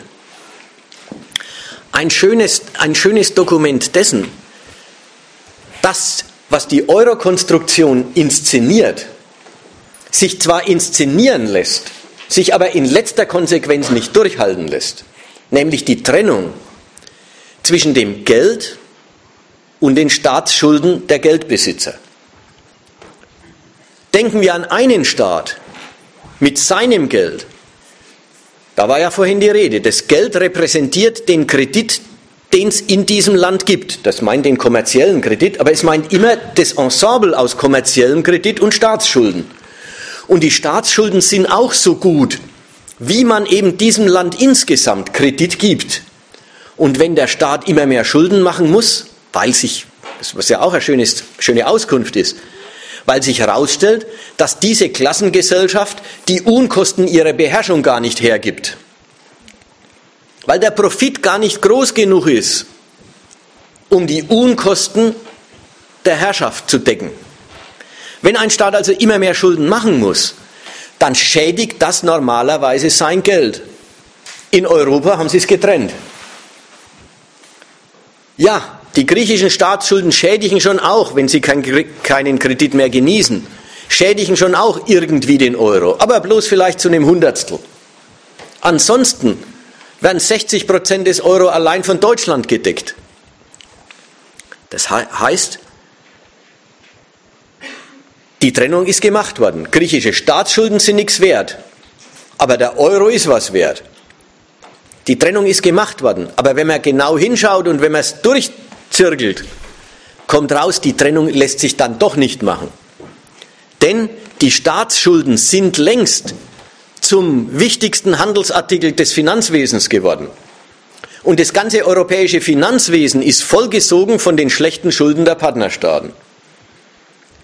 Also ist dann doch der ganze europäische Kredit gefährdet und nicht bloß die griechische Staatsschuld schlecht und die deutsche gut. So, das war jetzt äh, das zweite Argument. Oder, oder es war eine Ausführung zum ersten Argument. Die werden, die werden ihres Konkurrenzerfolgs in Europa den sie wollten, den sie herbeigeführt haben, um den geht es ja schließlich, dessen werden sie nicht froh. Denn ihr Erfolg bilanziert eigentlich bloß die Niederlage der anderen Seite. Was bei ihnen als Plus erscheint, sind bloß die Schulden, die die anderen sowieso nicht mehr decken können. Und diese Schulden sind nicht unwichtig, die man so einfach vergessen könnte, sondern sie sind längst der wichtigste Handelsartikel im Finanzwesen. Zweitens, war das wie in der Schule ein Schnalzer? Zweitens, an den ruinierten Partnern lässt sich nichts mehr verdienen. Das haben die Deutschen jetzt. Das kriegen sie jetzt zu spüren. Das deutsche Wachstum geht zurück, hört auf. Vielleicht haben wir im, im, im Herbstquartal schon Minuswachstum. Vielleicht im nächsten Jahr, ja, Minuswachstum, Schrumpfung. Kann ich noch mal kurz was zwischen? Ja, bitte. Also, mir ist es nicht so völlig klar, äh, dass man davon ausgeht, dass irgendwer seine Schulden nicht mehr decken kann. Weder sagt man, wir erlassen euch die Schulden, das ist überhaupt gar nicht gängige Praxis, man besteht auf die Schulden. Äh, das heißt, dass sie zurückgezahlt werden, äh, dann geht man doch, wenn man so sich aufführt, da festweg von aus, dass die auch ihre Schulden bezahlen können. Also deswegen leuchtet mir nicht ein, dass man so hm, sagen kann, ja, die können sie sowieso nicht mehr zahlen. Also, das ist doch nicht Staats seine Vorstellung, dass er sagt, ja, ihr könnt es ja sowieso nicht mehr zahlen. Die bestehen doch drauf, ne? oder? Also das, ist, äh, das, äh, das ist für mich ein Widerspruch. Finde ich so. Was zu hören? Also, er, er, erinnert an einen Widerspruch. Das in der Eurozone die nördlichen Staaten bei den südlichen darauf bestehen, dass sie ihre Schulden zahlen müssen. Sie werden ihnen ja nicht erlassen. Und gleichzeitig sage ich, die können sie nicht bezahlen. Und da sagt er, das ist doch widersinnig, dass man darauf besteht, dass wer seine Schulden zahlen muss, wenn doch klar sein sollte, dass er sie nicht zahlen kann. Umgekehrt, du äh, argumentierst in die Richtung, dann unterstellen die halt doch, dass der Süden seine Schulden würde zahlen können.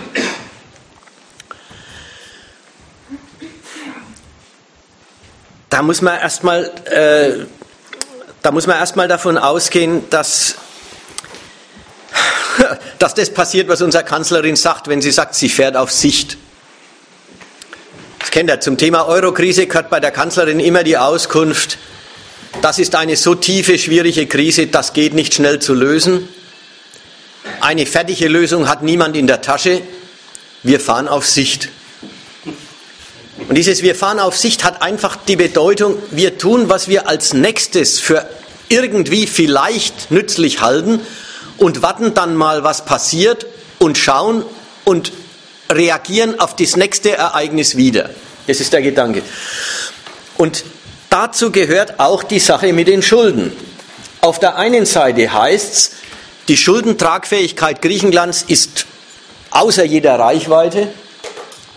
Die griechischen Schulden können nicht getragen werden und auch in gar keiner Weise absehbar getragen werden. Auf der anderen Seite heißt es, Schulden einfach streichen kommt nicht in Frage,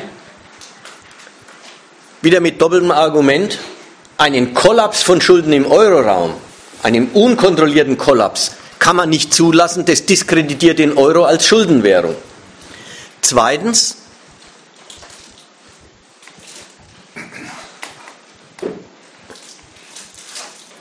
Soweit Schuldenstreichungen als nötig erkannt sind oder betrachtet werden, müssen sie organisiert durchgeführt werden. Und es findet ja auch längst statt.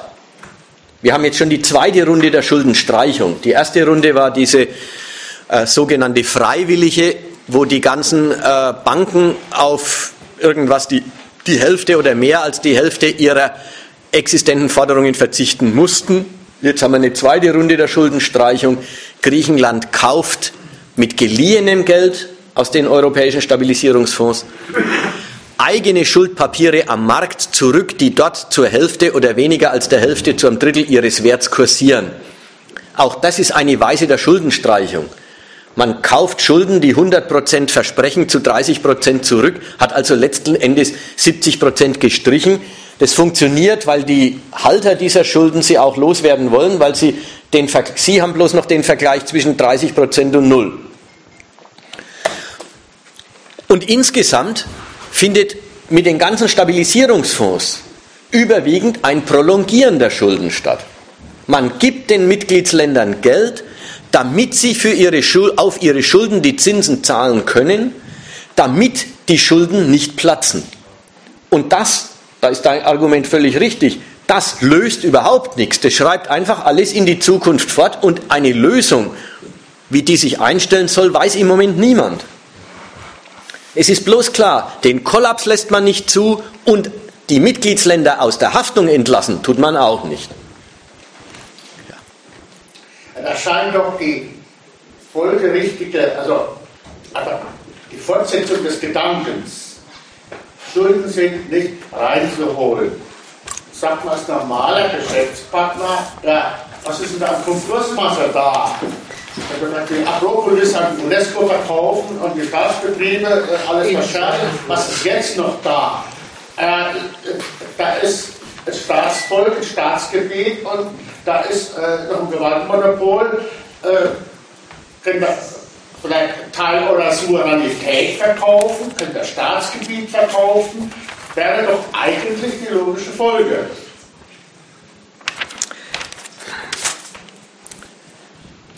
Ignoriert, dass wir es eben nicht mit einem normalen Konkurs eines Privatindividuums haben, dessen wirtschaftlicher Ausgang das Geld in keiner Weise tangiert.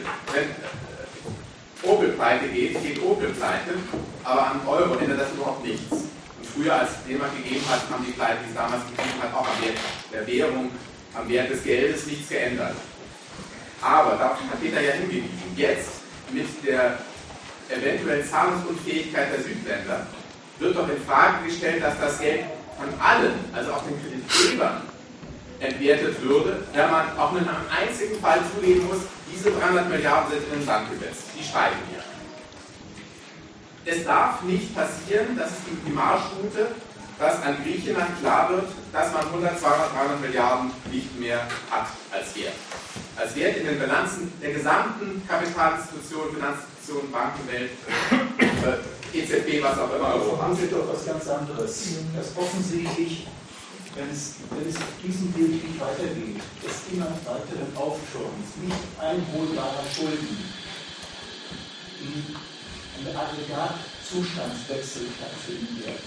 Das ist die Frage, die verstanden. Das ist ein Gedanke, den muss man mal kommen. Wenn dieser griechische Staat diese Schulden als klassischer Staat nicht bedienen kann, als Staatsschulden, wird er sich vielleicht fragen lassen müssen, und das wäre ein historisches Novum, was er denn sonst noch hat. Das heißt, Überlegung, was denn zum Beispiel griechisches Staatsgebiet wert wäre, als realer Wert. Diese Überlegung könnte man doch vielleicht mal anstellen dürfen. Und das ist die Frage, die sich jetzt nach, nach diesen Vorbereitungen eigentlich die auf der Hand liegt in welcher Weise könnten diese ökonomischen Schulden durch ihre Politisierung eingetrieben werden?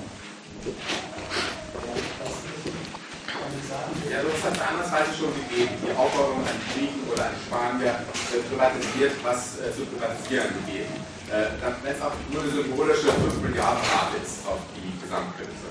Aber der, der Punkt ist doch, dass das letztendlich symbolische Aktionen sind, weil die Unmenge von Kredit, die die äh, Südländer insgesamt aufgenommen haben, das lässt sich nicht durch Privatisierung der Eisenbahnen und die Erhöhung der Wasserpreise in den Ländern wieder einkriegen. Privatisierung, vielleicht wäre das der, der Gang der neuen Geschichte, so wie Kolonialismus nicht aus dem Nichts entstanden ist, sondern ganz lang vorauslaufende Voraussetzungen bedurfte, so erleben wir jetzt vielleicht ein Vorfeld, wo eine, eine Art von Kolonialisierung souveräner Staaten denkbar wird, die wir uns bisher noch gar nicht vorstellen konnten, weil es sie gar nicht geben musste.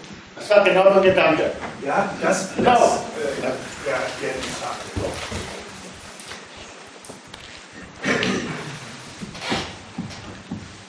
Aber, aber ähm, ich habe diese, ich fand diese, den, den, was man im letzten Jahr oder im letzten anderthalb Jahren mit Griechenland gesehen hat, war genau dein Widerspruch prozessieren. Sie haben erstmal Griechenland ausgequetscht bis zum geht, geht nicht mehr und man merkt es, man hört es ja irgendwie immer an den, an den, an den katastrophalen sozialen Verhältnissen jetzt.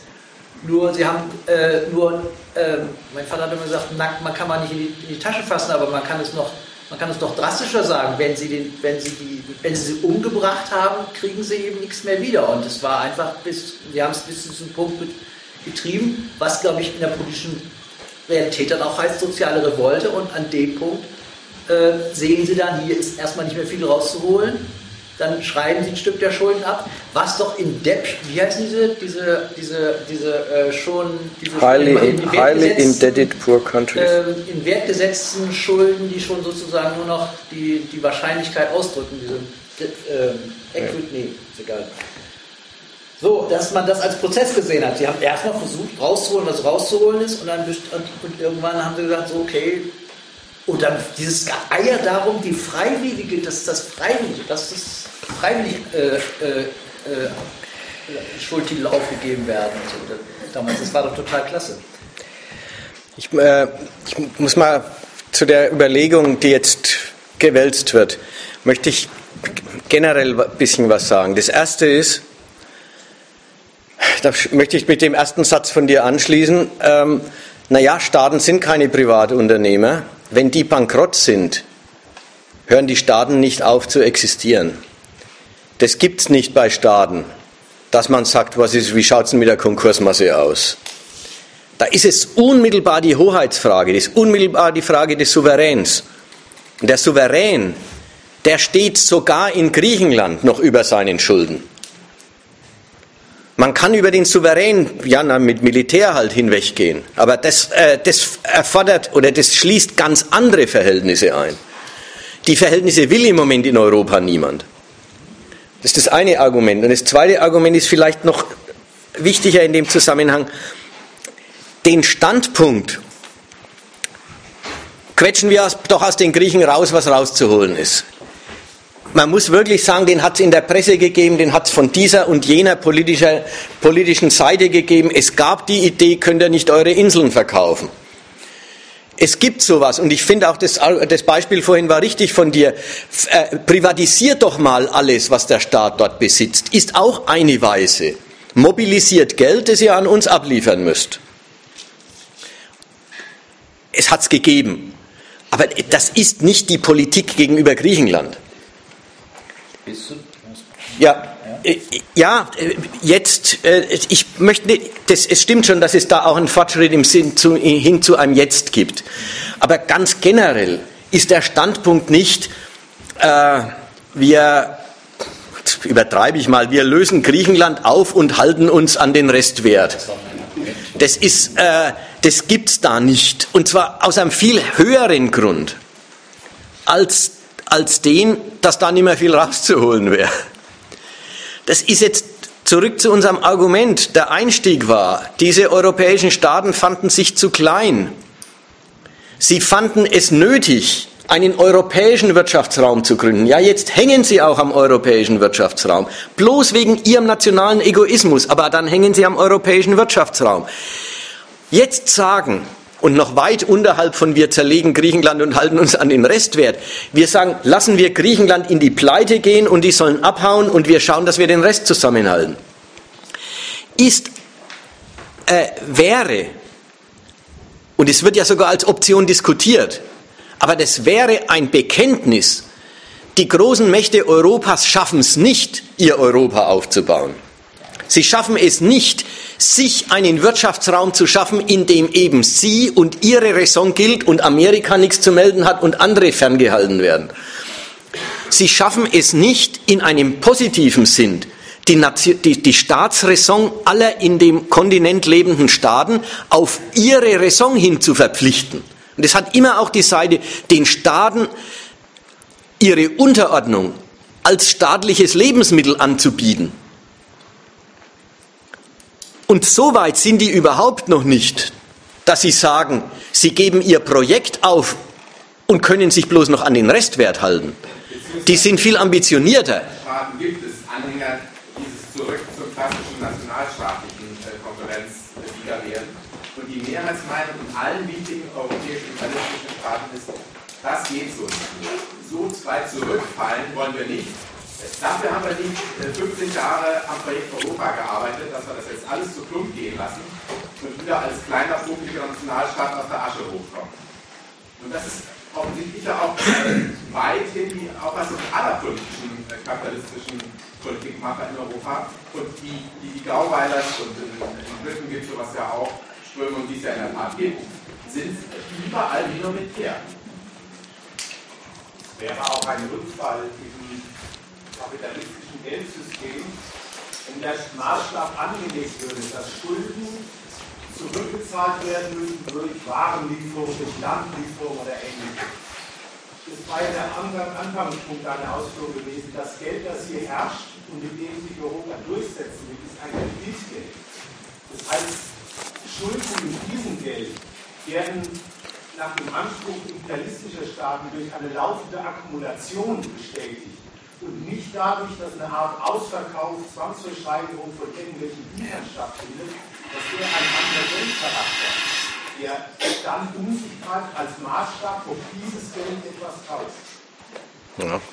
Insofern ist dann ja auch die Privatisierung, wie sie der IWF und so weiter verlangen, die äh, Nötigung von Griechenland dafür keinen europäischen Kredit mehr äh, zu bekommen, den nicht mehr zu gebrauchen, weil sie den verdächtigen, dass der nicht äh, das Kreditgeld bestätigt.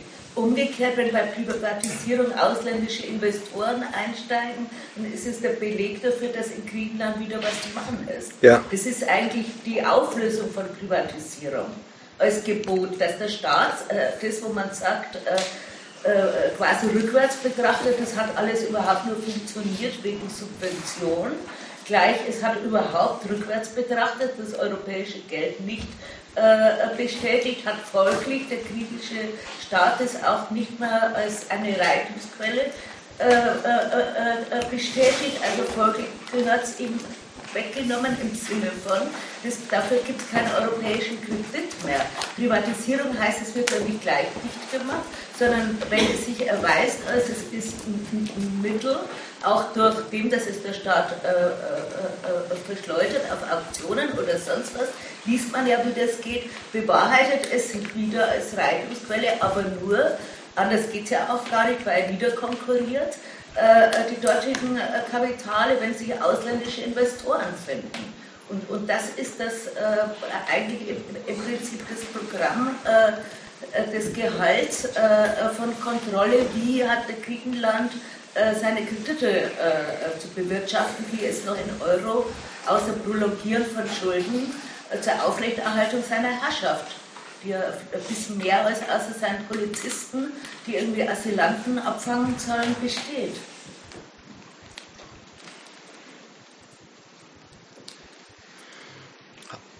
Halt mal von den beiden letzten äh, Beiträgen die, den wichtigen Punkt im Auge. Sich dazu bekennen, dass die Schulden der Griechen nichts wert sind und dass man also Gegenwert sucht wäre das Aufgeben der Rolle, die Schulden haben im heutigen Kapitalismus. Schulden sind das Versprechen auf Verwertung. Und die Geldverfassung, die die jetzt haben, die wollen die nicht zurückentwickeln in ein das Geld und der reale Gegenwert, sondern das Ziel heißt, die griechischen Schulden weder zurückzahlen noch streichen, sondern sie womöglich sogar in dem Maß streichen, wie es nötig ist, damit sie wieder als Kapital fungieren. Also das ist, die, das ist der, der Hammer. Schulden müssen als Kapital fungieren, die müssen nicht zurückgezahlt werden. Und wenn sie als Kapital fungieren, nämlich Zins abwerfen und wachsen, dann verlangt kein Mensch, dass sie zurückgezahlt werden. Das Elend ist überhaupt, dass die Frage, können sie zurückgezahlt werden, aufgekommen ist. So, äh, also das war wichtig an den Dingen. Und deswegen, europäische äh, Europolitik hat, und da müssen wir jetzt dann noch ein bisschen drüber reden, ohne dass zu sehen ist, wie das gehen soll, den Standpunkt der Wiederherstellung der Nützlichkeit der Länder für den Euro. Und das ist was anderes als abschreiben und einkassieren, was noch geht. Ja, jetzt haben wir zwei Meldungen. Eins, zwei. Äh, wenn mir die Politiker zum Thema anhöre, das ist ein Tabu. Äh, das heißt, die Rettung Griechenlands im Euroraum wird teuer für uns, aber ist alternativlos, weil die Entlassung Griechenlands aus dem Euro wird doch viel, viel teurer. Und da wird es dann völlig konfus, da wird auch keiner mehr inhaltlich, sondern das wird unüberschaubar teuer, alternativlos. Ja? Aber es fragt ja keiner mal nach, wieso, äh, was wird es uns dann genau kosten? Ist kein Thema mehr in der Öffentlichkeit. Und warum? Was wird es kosten und warum? Ja, also Tabu. Ist ja, auch, ist ja auch was dran. Erstens, es weiß kein Mensch, was es kosten wird. Zweitens, was, was passieren würde, wenn Sie es wirklich, äh, wenn Sie Griechenland und andere Mitgliedsländer einfach in die Pleite laufen lassen würden, ist ja, sind ja auch reine Spekulat Spekulationen. Und was wirklich feststeht, ist bloß, das will man nicht. Und da war auch vorhin richtig die Rede. Es gibt ja in Europa, in allen Ländern Politiker, die sagen, lasst, doch, äh, äh, lasst sie doch aus dem Euro ausscheiden. Wir machen einen kleinen Nord-Euro oder wir machen die D-Mark wieder oder was immer. Und dann sagen andere, das ist doch gegenüber dem, was wir vorhaben und was wir sind, kleinlich. Das entspricht doch unseren Ambitionen gar nicht. Das wäre doch ein Rückschritt. Und das muss man ernst nehmen. Die wollen, die wollen ein europäische, eine europäische Macht auf die Beine stellen, und zwar bloß aus nationalem Interesse. Also den Widerspruch wollen sie nicht loswerden. Aber das heißt erstmal, sie haben sich entschlossen, und Deutschland deutlicher als in anderen Ländern noch, ja, uns bleibt gar nichts anderes übrig, als das weiterzumachen. Und wie das weitermachen geht und so weiter, davon äh, soll es dann noch ein bisschen gehen.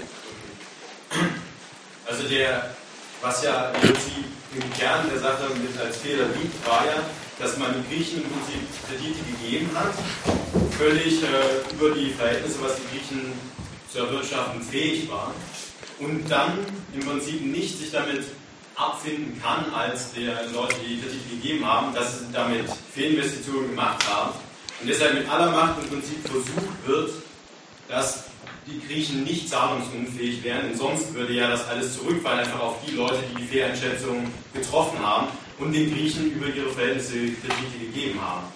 Und was jetzt eigentlich die, die, der Privatisierung zum Trotz, die ja, wie schon gesagt wurde, so viel kann man da gar nicht rausholen, das Ziel ist, ist ja durch, ähm, was ja eigentlich in dieser No-Bail-Klausel äh, eigentlich nicht passieren hätte dürfen, durch solche Tricks wie, wie Aufkaufen und so, diese Schulden im Prinzip zu vergemeinschaften und das zu entkoppeln von Verursacher äh, dieser, dieser, dieser Schulden durch, durch, sinnlose, durch sinnlose Kreditgebung, wie es ja bei normalen Staaten der Fall wäre. Wenn ich sage, ich gebe dem Staat zu viel Kredit, das war und kassiere dafür Zinsen, habe ich auch mal das Ausfallrisiko. Aber hier wurden ja Zinsen kassiert und das Ausfallrisiko wird nicht getragen, sondern es wird versucht mit aller Macht, deswegen wird es auch immer kategorisch ausgeschlossen, dass Griechenland da austritt, dieses Ausfallrisiko äh, zu entkoppeln und Zinsen zu nehmen und im Hintergedanken vielleicht schon von Anfang an, dass Griechenland am Ende doch gerettet wird von, von den, den Nordländern. Und das vielleicht schon von Anfang an, als man diese Kredite gegeben hat. Also ich weiß nicht, die Analysten müssen ja irgendwie in der Lage gewesen sein zu sehen, dass das viel zu viel ist für die, für die griechische Wirtschaft. Immer mit dem Hintergedanken, dass sie am Ende dafür nicht gerade stehen müssen, sondern Griechenland gerettet wird, um halt diesen Zusammenhang der Eurozone zu demonstrieren für, für, die, für die Anleger. Also ich möchte in einem Punkt widersprechen, und zwar eigentlich der, mit zu deinem ersten Satz. Der Fehler war doch schon, dass man den Griechen viel zu viel Kredit gegeben hat. Äh, wenn du das für einen Fehler hältst, dann ist der ganze Kapitalismus ein Fehler. Ja. Weil das Wachstum nicht nur in Griechenland überall, das geht überhaupt los und kommt in die Gänge dadurch, dass man Kredit gibt, dass man investiert, dass man mit Schulden neue Fabriken, neue Werke, neue Verkaufsstätten hinstellt. Ob das sich hinterher lohnt, ob sich hinterher herausstellt, ja, da ist Wachstum äh, äh, zustande gekommen, dieser neue Supermarkt hat sich neben allen anderen auch noch äh, äh, behaupten können und die Kaufkraft in dem Viertel war groß genug, dass nach allen anderen Supermärkten auch der noch Gewinn machen kann dann war es gut und dann hat es zu Wachstum geführt. Wenn sich hinterher herausstellt, dass der Supermarkt halt einer zu viel war, dann sagt man, denen hätte man nie Kredit geben dürfen. Und man sagt es immer hinterher, weil sich immer erst hinterher herausstellt. Und das gilt genauso für Griechenland. Die wussten, die wussten 2002 oder, oder 1999, wie der, wie der Euro als Abrechnungseinheit eingeführt worden ist. Und dann hat Griechenland zum Beispiel erstmal eine Olympiade organisiert. Ja, da haben sie die Stadt modernisiert, da haben sie sich eine U-Bahn hingestellt. Das ist ein Riesenfortschritt in Sachen Infrastruktur der Hauptstadt. Wer sagt denn, dass Infrastruktur nicht der Wachstumstreiber ist? Wer sagt denn, dass das nicht der guter Grund ist, dass sich dann Unternehmen, internationale Unternehmen ansiedeln? Im Ergebnis haben sich jetzt viel zu wenig angesiedelt. Das stimmt. Aber vorher hat es keiner gewusst. Ja gut, aber das war ja dann sozusagen das das die Investoren getragen haben und das ja. jetzt versucht wird, nicht mehr tragen zu müssen. Eben durch solche Sachen wie freiwillige Beteiligung oder dass man dann das äh, teilweise übernimmt durch die, durch die Zentralbank. Das ist ja, das, ja. Das ist ja im Prinzip entkoppelt. Das, ja. Äh, da, merkst du, da, merkt man halt, da merkt man halt was. Ja, da merkt man halt was. Staatsschulden sind so sehr der Kern und das Rückgrat des Finanzsystems, dass die anders behandelt werden als Privatschulden. Wenn ein Privatinvestor äh, äh, sich verkalkuliert hat und nichts draus wird, dann trägt er halt den Verlust und ist vielleicht selber pleite. Aber bei Staatsschulden, selbst schon gleich bei eben Euro, dem neuen Weltgeld, da will man Staatsschulden nicht platzen lassen. Wenn man die platzen lässt, ist der Kredit nicht nur des Landes Griechenland, sondern der Kredit der ganzen Eurozone total beschädigt. Wie schlimm, das wissen Sie noch gar nicht genau, weil das, das gibt es dann auch die, die Sorgeszenarien, ob es eine Kettenreaktion gibt, dann Portugal fällt und so weiter. Aber jedenfalls, dass das den Kredit Europas gefährdet, weil Europa nicht beweisen kann, dass der Euro irreversibel ist. Das, da hast du völlig recht. Das ist so und da ist es bloß die Frage, ob man dazu Fehler sagen soll. Weil das ist die Natur der Staatsschulden, das ist die Macht der Staaten selber. Ja, die lassen sie sich nicht wegnehmen. So, jetzt haben sie aber lustigerweise oder blöderweise diese Macht ja nicht als ihre nationale, sondern die haben sie vergemeinschaftet. Und jetzt hast du die Situation, in Europa finden alle Mitgliedsländer den Nationalismus der anderen unerträglich.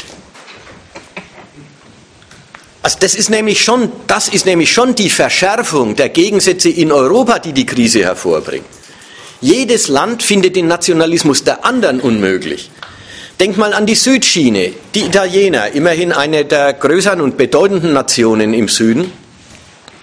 Die Italiener, also der Monti, sagt, wenn Deutschland sich weiterhin weigert, äh, eben der Zentralbank zu erlauben, Staatsschulden ohne vorherbestimmte Grenze aufzukaufen, dann gefährdet Deutschland mit seinem Egoismus das europäische Projekt und das, wo sie sich doch wirklich leisten könnten, weil sie kriegen ja den Kredit so furchtbar billig. Sie könnten doch was hergeben von dem Vorteil, den Sie ja daraus ziehen, dass wir so schlecht bewertet werden. Natürlich sagt der Monti nicht, ich will den italienischen Nationalismus beseitigen. Itali Monti möchte den deutschen Nationalismus beseitigen. Seine Hoheit über sein Haushalt, sein staatliches Kalkulieren mit Europa will er sich nicht nehmen lassen. Aber dass die Deutschen mit Europa national kalkulieren, findet er unerträglich. Vom Norden gegen den Süden genau dasselbe. Vielleicht sogar noch in einer viel offeneren und brutaleren Weise. Nämlich, der Norden sagt zum Süden, wenn wir das wieder in Ordnung bringen wollen, müsst ihr euch wieder kreditwürdig machen. Ihr müsst was dafür tun. Es gibt Hilfen von uns, ja. wir, wir, wir, wir stift, statten diese Töpfe mit Geld aus, dass sie euch eine Weile vom Kapitalmarkt fernhalten und euch davon befreien, dass ihr private Investoren in eure Staatsschulden finden müsst. Ja, das gibt's. Es gibt sogar Schuldenschnitte. Aber ihr müsst euch aus nationalen Kräften wieder kreditwürdig machen. Ihr müsst den Haushalt in Ordnung bringen, sparen. Und da muss man jetzt sagen, und der Norden sagt, und weil wir schon wissen, dass das mit der nationalen Selbstbehauptung von euch unverträglich ist, müsst ihr, wenn ihr Hilfe wollt, hochoffiziell auf die Haushaltssouveränität verzichten. In der Form der Troika bei Griechenland, in der Form des zukünftigen europäischen Finanzministers, der alle Staatshaushalte prüft und äh, welche, die er nicht billig zurückweist. Oder was auch immer. Das ist ja alles, da ist ja vieles noch offen. Aber das Grundmuster, Ihr müsst euer nationales Kalkulieren aufgeben. Ihr müsst eigentlich den Standpunkt eurer nationalen Selbstbehauptung aufgeben und euch für Europa wieder nützlich machen. Völlig irre. Jetzt merken wir, was die Vergemeinschaftung des Geldes für Gegensätze stiftet. Weil sie das Geld vergemeinschaftet haben, finden sie gegenseitig das nationale Kalkulieren der anderen für eine unerträgliche Geschichte. Und an der Stelle sind wir jetzt. Keiner will es aufgeben, weil die Weltmachtrolle übrigens auch von oben wie von unten ihnen dann doch viel attraktiver erscheint. Die Weltgeltung des Euro, die Reichweite des Euro, die ganze Ordnung in Europa, die durch den Euro gestiftet worden ist, erscheint den Deutschen als ihr Weg zur großen Macht. Unverzichtbar, nach wie vor unverzichtbar. Das sind die Sätze, wenn die Kanzlerin sagt, wenn der Euro scheitert, scheitert, scheitert Europa. Dann scheitert der deutsche Weg seit dem Zweiten Weltkrieg, der deutsche Weg zu einer bedeutenden Macht zu werden. Deswegen sind die eisern drauf, nein, aufgegeben wird es nicht. Dasselbe von Süden. All die Staaten hätten die Freiheit zu sagen, wir scheiden aus dem Euro aus, wenn wir glauben, unsere Drachme, unsere alte Lira und so weiter wären besser. Das könnten sie. Aber die haben auch quasi den Nutzen der Teilhabe an dem harten Geld, den Nutzen des guten Kredits gelernt. Und der Vergleich, eine Macht zu sein, die teilhat an dem guten Kredit, oder eine Pleite macht, die ein Geld hat, das nichts wert ist. Den Vergleich entscheidet noch jedes dieser Länder für die, für die Teilhabe am Euro und zähneknirschendes sich unterziehen unter die äh, Sachen, die dafür erforderlich sind. Und das Irre an dem ganzen Ding ist, in dieser Dialektik, sie haben wirklich im Euro ein Stück reale europäische Macht geschaffen von der sich alle abhängig gemacht haben. Und zwar aus ihren imperialistischen Zielen heraus, weil sie große Mächte, die kreditmäßig potent sein wollten, sein wollen. Alle hängen an der europäischen Macht, die der Euro ist, dran, sind von ihr abhängig. Und alle wollen sie bloß national nutzen. Und in diesem Widerspruch ist jetzt das Irre. Man denkt immer, jetzt müsste es mal eine Auflösung geben. Im Sinn von, okay, entweder sie geben zu, es wird nichts, dann macht man wieder Nationalstaaten und nationale Währungen und konkurriert halt als viel kleinere Macht. Oder aber sie geben es zu und sagen, stimmt, wir müssen den nationalen Standpunkt aufgeben und uns transformieren in ein neues imperialistisches Subjekt. Wäre ja auch nicht gerade harmlos die Vereinigten Staaten von Europa gründen und dann aber auch den, das nationale Ego dafür opfern.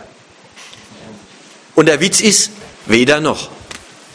Die halten eisern daran fest, dass sie die Gemeinschaft um ihres nationalen Vorteils willen wollen. Und da bestehen sie drauf. Und wenn da Deutschland jetzt die Möglichkeit hat, Diktate gegen die Partner durchzusetzen, wie Also nächsten, nächster Schritt die Bankenaufsicht, übernächster Schritt der Finanzminister in Europa. Dann sind es Schritte zur Stärkung der, Gemein, des, der Gemeinschaftsinstitution, Schritte zur Stärkung des, der europäischen Macht. Aber es hört nicht auf, als Mittel deutscher Durchsetzung gedacht zu sein.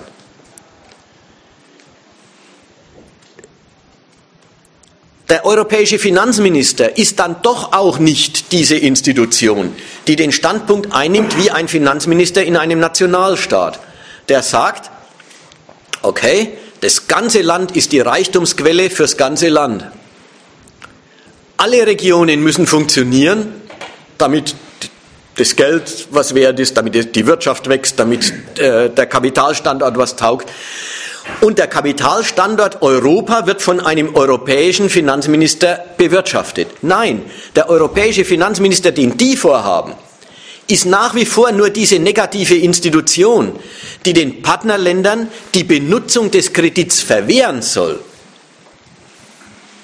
sofern sie mehr Kredit nehmen wollen, als nach den Maastricht-Kriterien vorgesehen ist.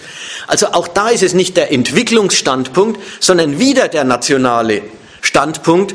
Europa, wir brauchen Europa, wir brauchen den Euro, wir brauchen den starken Euro, wir brauchen alle Mitgliedsländer, dass sie sich dem Euro dienstbar machen aber dass der Euro den Mitgliedsländern dienstbar gemacht wird oder richtiger noch, dass die Mitgliedsländer alle miteinander ausgelöscht werden und Europa bewirtschaftet wird, das will keiner.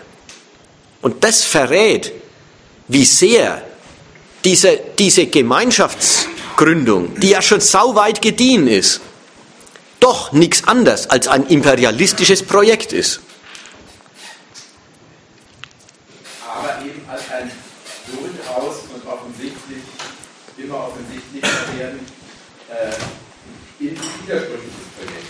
Gab ja sehr viel äh, hin und her um den Satz im letzten Gegenstandpunkt.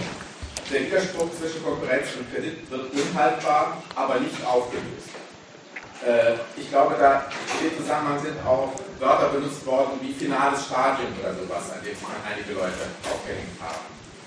Äh, imperialistisches Projekt klingt erstmal so, als wenn Schritt für Schritt ins imperialistische Paradies fortgeschritten würde, so im Sinne von Pinkel, der das vor auch schon fast wieder 20 Jahren mal äh, so formuliert hat, an dem Projekt, an dem Deutschland schon zweimal gescheitert ist äh, in diesem Jahrhundert, äh, arbeiten wir jetzt erfolgreich weiter und werden es wahrscheinlich äh, mit Europa auch schaffen.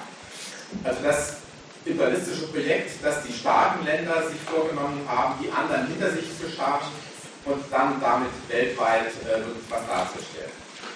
Aber diese eigenartige Verlaufsform der äh, Eurokrise zeigt doch, dass das ein permanentes Hindern hin und her ist und die unaufgelösten, sozusagen schon Gründungswidersprüche, die da drin sind, immer schärfer vortreten, ohne dass irgendeiner sagen könnte, links abbiegen zum Erfolgsweg.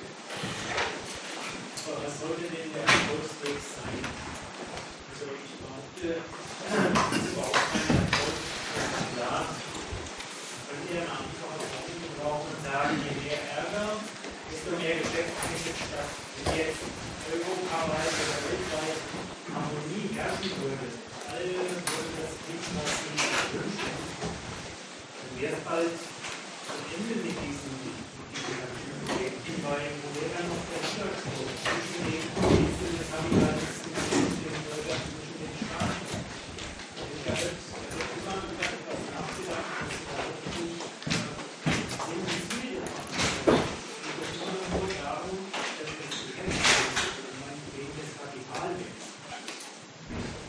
reicher Staat ist oder ein armer Staat, ist völlig wurscht. Der muss ja auch nicht viel besitzen, er ist nur einfach derjenige, der für Ruhe und Ordnung sorgt, damit das Geschäft der Privatkapitalisten dort floriert.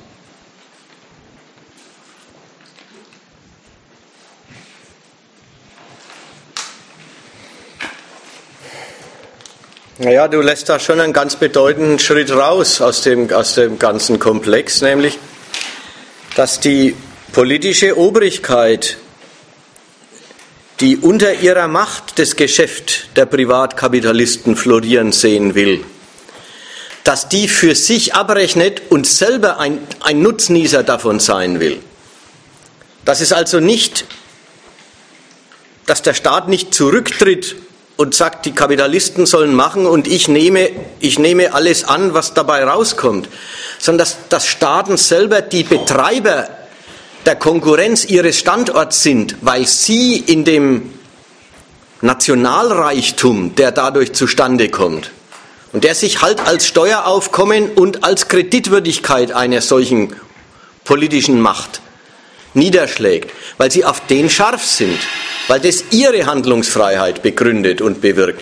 Und deswegen ist, der, ist auch das Argument, um Erfolg geht es gar nicht, äh, so ist es nicht. Es geht schon sehr um den Nationalerfolg der Beteiligten.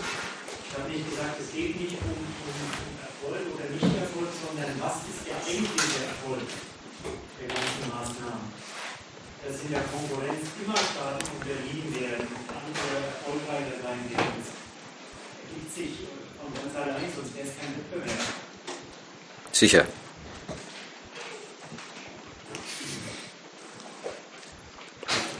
Jetzt verliere ich aber den Faden. Also, tut mir leid. Es gibt noch mal eine ganz andere Sache, die man sprechen wollte. Und zwar gab es ja mal bei Griechenland ein Schuldenschnitt. Und da habe ich im Fernsehen mal einen Beitrag gesehen, da haben Banken diese riesigen Spartanleihen vorher schon abgestoßen an irgendwelche Privatanleger, da ist zum Beispiel ein Rentner zur Bank gegangen und hat gesagt, ich will 40.000 Euro, hat er sich zusammengespart über ein Jahr. Die wollte er anlegen und daraufhin hat diese Bank solche Staatsanleihen angelegt. Und hat gesagt, das ist so und so viel Zinsen. Und kurz danach kam der Schuldenschnitt und der Mann ist die Hälfte von dem Geld losgeworden. Das nennt man Kapitalismus. Das nennt das Kapitalismus im Reinkultur.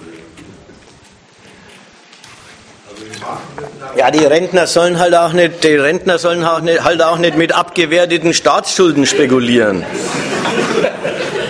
Das sollen die Leute machen, die genug, das sollen die Leute machen, die genug Geld haben, dass sie auch mal was verlieren. Wer, wer das Geld zum Leben braucht, soll nicht spekulieren. Das ist, das kann man nicht sagen, der Kapitalismus ist böse, weil er einen Rentner beim Fehlspekulieren äh, erwischt hat. Äh, ich, ja, bitte.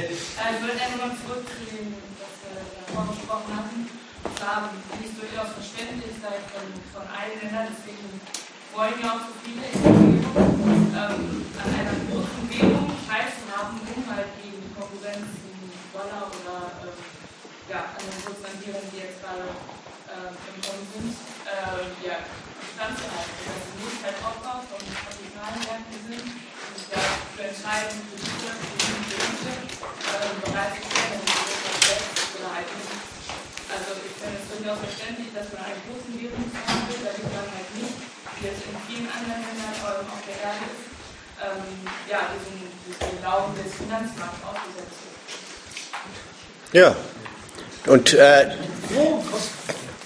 die, die Geschichte ist, also die Rede war jetzt, du kannst verstehen, du kannst dich reindenken in Staaten, die sagen, lieber Teilhabe an einer harten Weltwährung als mit einer kleinen Währung eines kleinen Landes, äh, den, den Wirren des Devisenmarkts ausgeliefert zu sein. Genau. Das werden sich die Griechen und solche äh, Länder äh, als Standpunkt vornehmen. Die andere Seite, dann sind sie aber auch bloß das Anhängsel der Währung der Mächtigen in ihrem Block. Ja, das ist dann der Preis. Und jetzt will ich vielleicht noch mal eins sagen zu dem ganzen Argument von vorhin mit dem Erfolg, Nichterfolg und so weiter. Man muss sich eins vielleicht klar machen, und das, äh, vielleicht ist das bisher zu wenig zu, äh, zur Sprache gekommen. Der Aufbau des Euro und sei Konstruktion in, den, in, den, in der Satzung, in, der, in den Gesetzen zur Währungsunion und so weiter. Der Aufbau des Euro hat diese Logik, von der lang die Rede war. Nationen legen ihre Währung zusammen um einen Wirtschaftsraum zu bilden, um sich wechselseitig besser zu benutzen, um eine Währung zu haben, die in so einem riesigen Innenraum angewendet wird. Das passt in dein Argument noch rein, äh, dass ihr der Außenwert auch ein bisschen ein bisschen wurscht sein kann. Ja, je größer der Raum ist, den die Währung innen sichert, desto weniger entscheidend ist die Veränderung des Außenwerts, der Wechselkurs. Nicht bloß, dass er überhaupt nicht mehr anfällt mit den Partnern, sondern ein kleinerer Teil des eigenen Wirtschaftsgeschehens ist überhaupt noch von Wechselkursen abhängig. Also das ist alles bedeutend. Und wenn man so einen großen Wirtschaftsraum formt, dass ein Drittel des Weltkapitalismus in ihm statt abgewickelt wird, dann kommen die Investoren der Welt gar nicht drumrum, in dieses Geld zu investieren. Also die, äh, gar nicht drumrum im Sinn von, es ist gar nicht die Überlegung, wie übermäßig oder nicht so übermäßig attraktiv ist die Währung, sondern die ist so riesig, man kann gar nicht umhin, auch in der investiert zu sein. Also das sind diese Geschichten, was es eben heißt, eine Kreditmacht gründen. Der Widerspruch, eine gemeinsame Kreditmacht gründen wegen, der nationalen, wegen dem nationalen Nutzen, den man daraus ziehen will, das alles ist besprochen worden. Das halte ich jetzt für erledigt. Was uns, was die Irritationen am Schluss jetzt bewirkt hat, sind eigentlich Einwände, die kommen daher, und jetzt haut in diesen Widerspruch, dürfen wir ruhig Widerspruch nennen, die Konstruktion. Aber man kann ja auch sagen, ich betrachte die Konstruktion mal nach, nach ihrer eigenartigen Zweckmäßigkeit. Also nicht nach der Seite, wie soll denn das gehen, sondern nach der Seite, irgendwie geht das. Äh, aber in das haut jetzt eine riesige kapitalistische Krise rein. Das Geschäft geht nicht mehr. Kapital, vorgeschossenes Kapital bewährt sich nicht. Und dazu, muss man sagen, hat die Staatsmacht nur ein Mittel und damit kein Mittel. Nämlich, sie, es gibt eigentlich nur ein Mittel gegen die Entwertung, was zu unternehmen. Und das ist neuen Kredit schöpfen, noch mehr Kredit schöpfen, von dem es ja eh schon zu viel gibt, noch mehr Kredit schöpfen und das Platzen hinausschieben. Andere Mittel gibt es nicht. Zeit kaufen. Und das, das ist jetzt die Seite, die in, Deutsch, in, in, in Deutschland und Europa als quasi fragwürdige Rettungspolitik erscheint. In den USA erscheint derselbe Widerspruch. Auch die können die Entwertung, weil das das Geschäft nicht mehr geht, das Kapital, vorgeschossenes Kapital, sich nicht, trotz aller Arbeitsamkeit der Menschen, sich nicht in Profit umsetzt. Das können die Amis auch nicht wegdekretieren. Aber sie, was können die? Die schöpfen auf Teufel komm raus neues Geld. Der, der, äh, die Zentralbank kauft monatlich, monatlich für 40 Milliarden äh, Schulden aus dem Immobiliensektor auf, um den Immobiliensektor zu stützen, um die, Schulden, um die Schuldzinsen im ganzen Land zu drücken und um quasi das kapitalistische Lohnen zu erzwingen. Geht auch nicht. Beide Seiten machen was Verschiedenes, aber beide gehen um mit der Staatsmacht, die ja immerhin über der Wirtschaft drüber thront und sich nichts alles gefallen lassen muss, was die Kapitalisten an Erfolg und Misserfolg produzieren. Die aber auf der anderen Seite den Erfolg nicht befehlen kann. Und das macht die Seite der Ziellosigkeit, das macht die Seite des, wie sollen das sich je lösen, wie sollen das in Ordnung kommen aus. Und jeder kann an den Maßnahmen mit vollem Recht das waren jetzt auch Einwände in die Richtung. An den Maßnahmen, die wir heute besprochen haben, sagen, na irgendwie besonders zielführend kommen die einem nicht vor. Ja, ich habe mich jetzt bemüht zu sagen, welche Zwecksetzungen dahinter stehen. Dass dasselbe nicht zielführend ist, liegt nicht an der schlechten Zwecksetzung, sondern es liegt an der Natur dessen, worüber die Staatsmacht da befiehlt über das freigesetzte Kapital.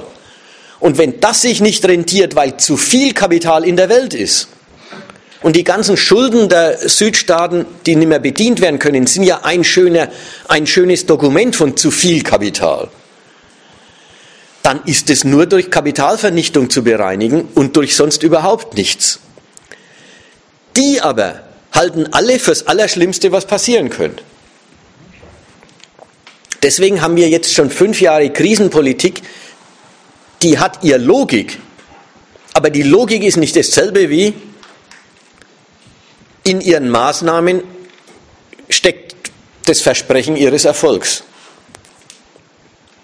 So, das war jetzt vielleicht noch wichtig, damit man, äh, damit man das Kuddelmuddel, das das Thema wirklich ist, äh, nicht so enden lässt, dass man die, quasi die Zweckmäßigkeit der Maßnahmen nicht mehr sieht, bloß weil die Maßnahmen ihren Erfolg nicht garantieren können.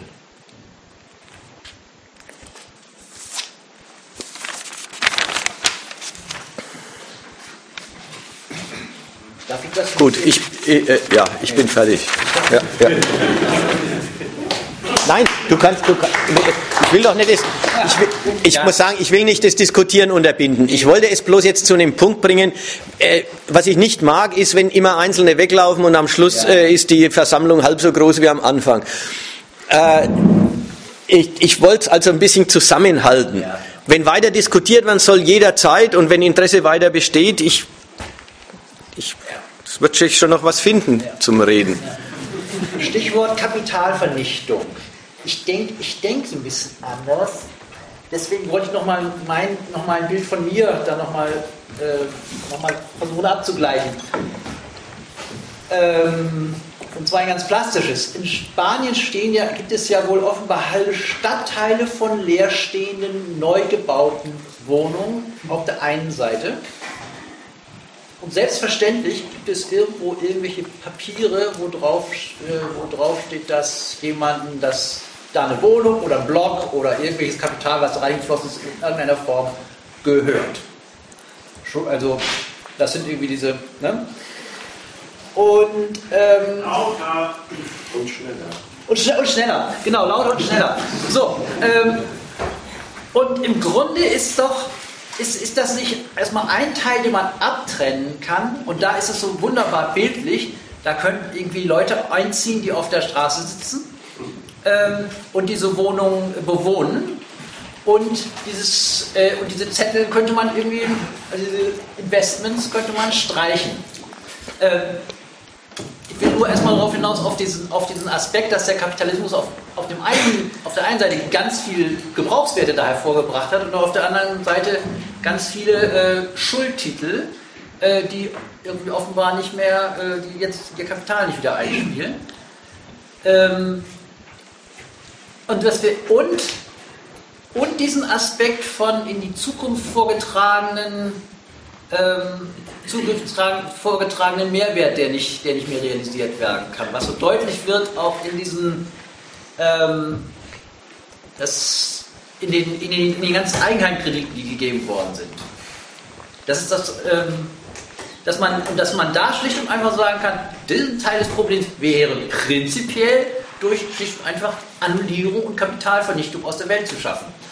Aber dann bleibt ja immer noch einiges anderes übrig der ganzen Problematik. Also lau laufende Ökonomie versus diese, dieses Anges diesen angestauten, diese angestauten Elemente. Kann man das, ist das nicht eine. Am Schluss, Schluss tue ich mich ja, ja. zu verstehen. Okay. Bis dorthin komme ich gut mit. Also du, du sagst drei Sachen. Du sagst, äh, nehmen wir die Überakkumulation in Spanien. Und es ist okay, jetzt haben wir den Euro beredet. Auch Spanien hat seine Überakkumulation durch die Teilhabe am Euro äh, hingekriegt. Ja. Mhm. Gut, die Überakkumulation, wie schaut die dort aus? Sie schaut dort so aus, dass ganze Städte und Stadtteile hingestellt worden sind und jetzt leer sind, dass die Käufer Schulden haben, die sie nicht mehr bedienen können, dass die Banken auf Schulden sitzen, die nichts mehr wert sind und dass daneben oder aus denselben Wohnungen raus die Menschen vertrieben und jetzt obdachlos sind. Das ist ein schöner Fall von kapitalistischer Krise. So, nach allen Seiten. Die, in dieser Gesellschaft entsteht Elend nicht, weil es an was fehlt, sondern weil es zu viel davon gibt. Das muss man erst mal sehen, diese Absurdität. Obdachlose hier, leere Wohnungen da.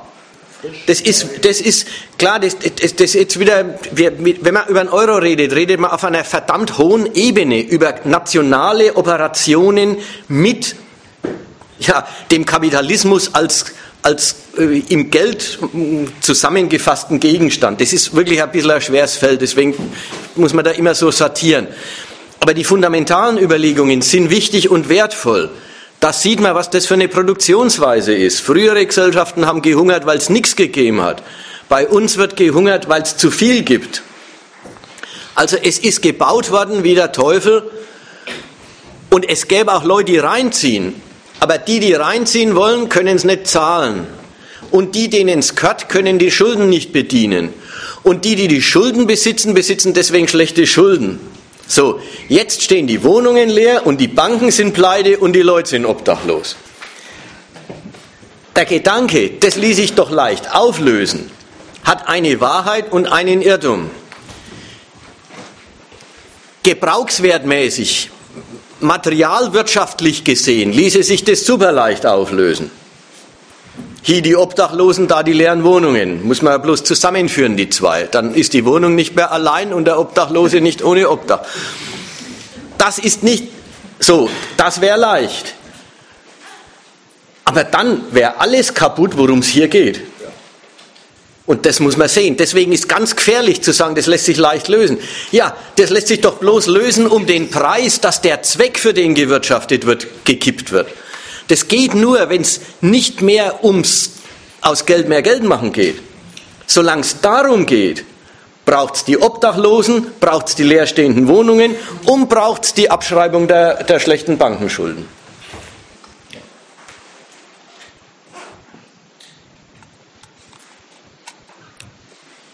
Jetzt noch mal eine andere Frage zu der Sache, die du vorhin gesagt hast. Und wenn ich das richtig verstanden habe, hast du gesagt, okay, dieses europäische Projekt ist jetzt ungefähr an dem Punkt, wo die Staaten einerseits äh, die europäische Währung wollen, den Euro, aber andererseits ihre Souveränität nicht aufgeben wollen. Und das zeigt sich, dass das irgendwie unvereinbar ist. Ja. Ähm, und meine Idee war, dass die doch zumindest an manchen Stellen schon einen Schritt weiter sind, nämlich dass wirklich europäische Staaten da sind, die zwar auch ihre Souveränität wollen, aber mit der ist einfach nicht mehr so weit her weil die werden einfach ähm, erpresst, mit ihrem Interesse da weiter mitzumachen und da werden Regierungen abgeräumt und äh, da wird der Haushalt sonst wo beschrieben, aber nicht mehr in der Hauptstadt. Und geht das nicht also voran? Geht da nicht wirklich nationale Souveränität flöten im Süden? Im Norden natürlich weniger, weil die Deutschen wollen auch nicht ihre Souveränität aufgeben, aber die definieren dann halt ihre Ziele äh, in das europäische Projekt rein. Also ist das nicht ein Schritt vorwärts? Also die Merkel sagt ja, es wäre alles immer ein Schritt vorwärts. Ja, die sagt ja, wir wollen die Krise nutzen, um äh, Europa voranzutreiben. Manchmal sagt sie auch, wir wollen die Krise nutzen, um besser aus ihr rauszukommen, als wir reingegangen sind. Jetzt kürzlich sagt sie, wir wollen die Krise nutzen, um Konstruktionsmängel der Währungsunion, wie sie damals vereinbart worden ist, zu überwinden. Insofern gibt es da eine Vorstellung von einem Vorwärts. Und ich glaube, du hast völlig recht. Da gibt es auch Vorwärts. Das Irre, warum wir auch da mit dieser Formulierung mit finales Stadium äh, mal gekommen sind. Das Irre ist, dass man denkt, wenn es um die Frage geht, Souveränität aufgeben oder behalten, da gibt es doch bloß noch Hop oder Top. Denkt man. Schaust du dir die Europäer an, sagen die, nein, es gibt einen Mittelweg. Das war seit 50 Jahren. Einerseits seit 50 Jahren. Das ist die eine Hälfte. Und da kann man ja auch sagen, na gut, was, wieso soll das nicht gehen? Ja? Man gibt Bestandteile der Souveränität an eine Gemeinschaftsinstitution ab, der man dann gehorchen muss aber dafür gewinnt man an Substanz der Souveränität. Mehr Mittel, mehr Reichtumsquellen. Das war ja lange Zeit der Weg der europäischen Einigung. Staaten haben sich zum Aufgeben von, ja, von, von, von Politikfeldern, die sie bis dato national geregelt hatten, bequemt mit der Perspektive und irgendwie in verschiedenen Graden auch mit dem Ergebnis, dass die nationalen Instrumente drüber gewachsen sind. Also die Nation mehr Wachstum hatte, die Nation besseres Geld hatte und so weiter. Die Krise bringt jetzt mit sich, dass die beiden Seiten der europäischen Einigung, die immer so schön zusammengegangen sind, auseinandertreten. Und zwar übrigens für beide Extreme. also für den Norden wie für den Süden, treten auseinander im Sinn von nochmal ein Stückchen Souveränität vergemeinschaften, damit man wieder einen besseren, ja, wieder über eine, über eine potentere Ökonomie verfügt, hat im Moment den Ton, wir müssen ein Stück weiter vergemeinschaften, um überhaupt haltbar zu halten, was, was existiert. Wir müssen Opfer bringen, damit nicht kaputt geht. Opfer materielle wie hoheitsmäßige. Und das ist das Erste, wo man sagen muss, äh, da ist der alte Weg der europäischen Einigung. Mehr, mehr Souveränitätsabgabe und mehr Nutzen. Der ist dahin und jetzt heißt es weniger Nutzen und trotzdem Souveränitätsabgabe. Das ist der Widerspruch. Und dass der Widerspruch, dass Sie so eisern festhalten an dem, das macht deutlich, dass Sie noch einen höheren Standpunkt als tatsächlich das Bruttosozialprodukt kennen. Also das macht deutlich, dass dann eine imperialistische Zielsetzung, wir, äh, wir, wir kalkulieren auch noch machtmäßig, nicht nur wirtschaftlich, dass die da auch schon immer drinsteckt. So, und jetzt, jetzt dein Gedanke, findet da ein Fortschritt statt. Ja, ich meine, du kannst, man kann mit Recht sagen, an jeder Stelle findet ein Fortschritt statt, wenn sie eine gemeinsame Bankenaufsicht machen. Wenn Sie die Bankenaufsicht den Staaten entziehen, das ist einerseits Misstrauen gegen die Mitgliedsländer, dass sie ihre Banken nicht streng genug prüfen. Das ist andererseits wieder ein Stück Übernahme der Garantie, dann garantiert aber auch die EZB oder irgendeine gesamteuropäische Institution für die Refinanzierung von notleidenden Banken, wenn es dahin kommt. Ist also ein Fortschritt in die Richtung. Und das alles immer, und das bloß jetzt der Punkt, und das alles mit der festen Vorgabe, in letzter Instanz soll die Souveränität natürlich nicht aufgegeben werden. Und insofern, die, die, die tun so, als, als würden sie noch jede Menge Zwischenschritte zwischen Hop oder Top finden. Und irgendwie tun sie es immer wieder. Ja, das ist das. Das ist, Weder nach innen noch nach außen wollen sie auf, den imperialistischen, auf die imperialistische Perspektive ihrer Sache verzichten.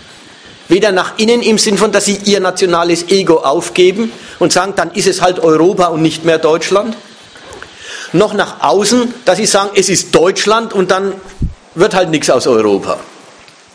Gegen den Rest der Welt brauchen wir Europa und in Europa wollen wir den nationalen Standpunkt nicht aufgeben, auch wenn wir immer noch weiter ein Stückchen dran geben müssen. Denk mal, noch, das ist die schönste, neueste Wendung. Jetzt haben Sie noch eine Institution, die Sie vergemeinschaften könnten, ein Arbeitsamt. Europäisches Arbeitsamt. Was es für Winkelzüge braucht, um auf die Idee zu kommen. Die Reihenfolge heißt erstens, die Staatsschulden bleiben national. Also die Italiener, die Griechen und so weiter, die kriegen sie prolongiert, die kriegen sie verlängert, wir stützen sie auch, aber zahlen müssen sie sich selber. Und sie müssen zurückfinden zu einer nationalen Kreditwürdigkeit. Dafür müssen sie zweitens sich konkurrenzfähiger machen, wettbewerbsfähiger werden. Das heißt, sie müssen jede Menge soziale Grausamkeiten sich vornehmen und durchführen. Und sie müssen dazu auch ihren eigenen Staatshaushalt demontieren, Staatsunkosten sparen. Das geht so sehr gegen den Selbsterhaltungsstandpunkt der Mitgliedsländer, dass man ihnen die Hoheit über den Staatshaushalt abnehmen muss. War schon die Rede davon. Und jetzt kommt, und wenn sie aber bereit sind, alles das zu machen, wenn Sie also alle sozialen Grausamkeiten machen, die verordnet werden, dann gibt es einen europäischen Fonds, der die zusätzlichen Arbeitslosen, die dadurch entstehen, zeitweilig über Wasser hält. Also da merkt man, das ist weder Aufgabe der Konkurrenz, noch ist es eine Aufgabe, äh, noch ist es äh, eine wirkliche Vergemeinschaftung der Sozialpolitik, sondern es ist die Ermöglichung der Grausamkeiten für wachsende Wettbewerbsfähigkeit, die man ihnen aufzwingt. Und dafür gibt es wieder Hilfen. Das ist typisch Europa. das, das, äh, das, das Irre dran, ja, dieses einfach sagen, da machen wir halt Europa. Nein, nix. Ihr müsst eure Schulden rechtfertigen, ihr müsst anders werden. Und das überlassen wir noch nicht mal euch. Aber wenn ihr es tut, dann gibt es Hilfen dafür.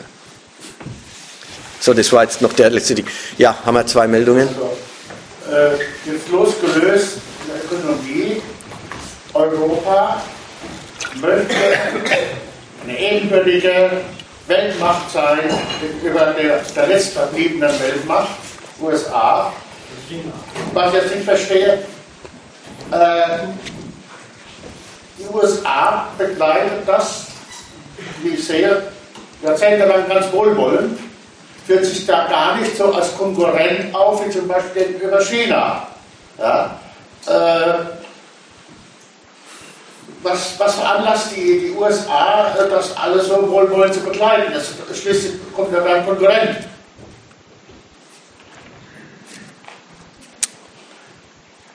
Es ist ein Konkurrent, der sich den Aufbau seiner Konkurrenzposition so schrittweise aus der Wirtschaft heraus vorgenommen hat, dass Amerika noch für eine ganze Weile darauf vertrauen kann, dass strategische Rivalität nicht gemeint ist.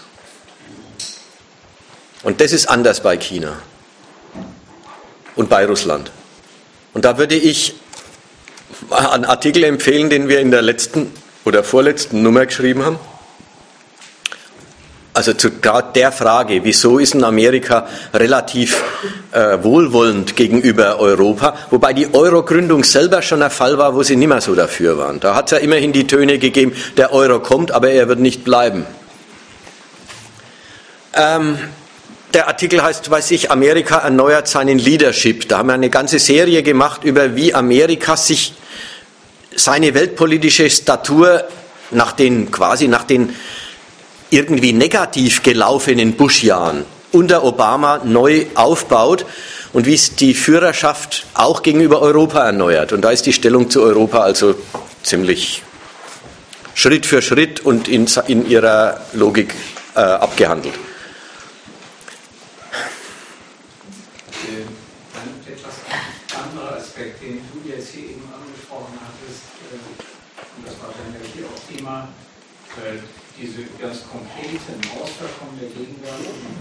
Krise in Europa.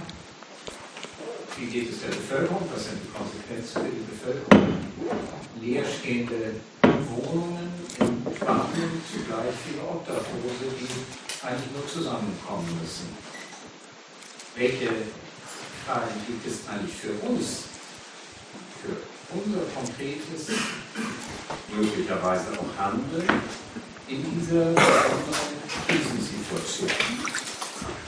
Können wir nicht sagen, wunderbar, Überakkumulation von Kapital. Wir wüssten schon, was man damit machen könnte. Wir besetzen die Wohnungen.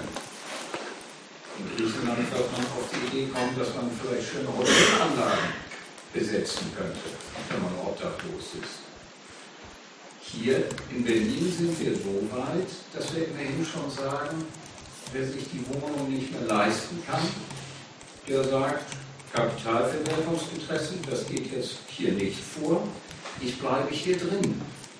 Also selbst hier zaghafte Versuche, dort gegenzusteuern und zu sagen, wir betrachten den geschöpften gesellschaftlichen Reichtum unter seinen Gebrauchsaspekten und die Verwertung interessiert uns jetzt nicht.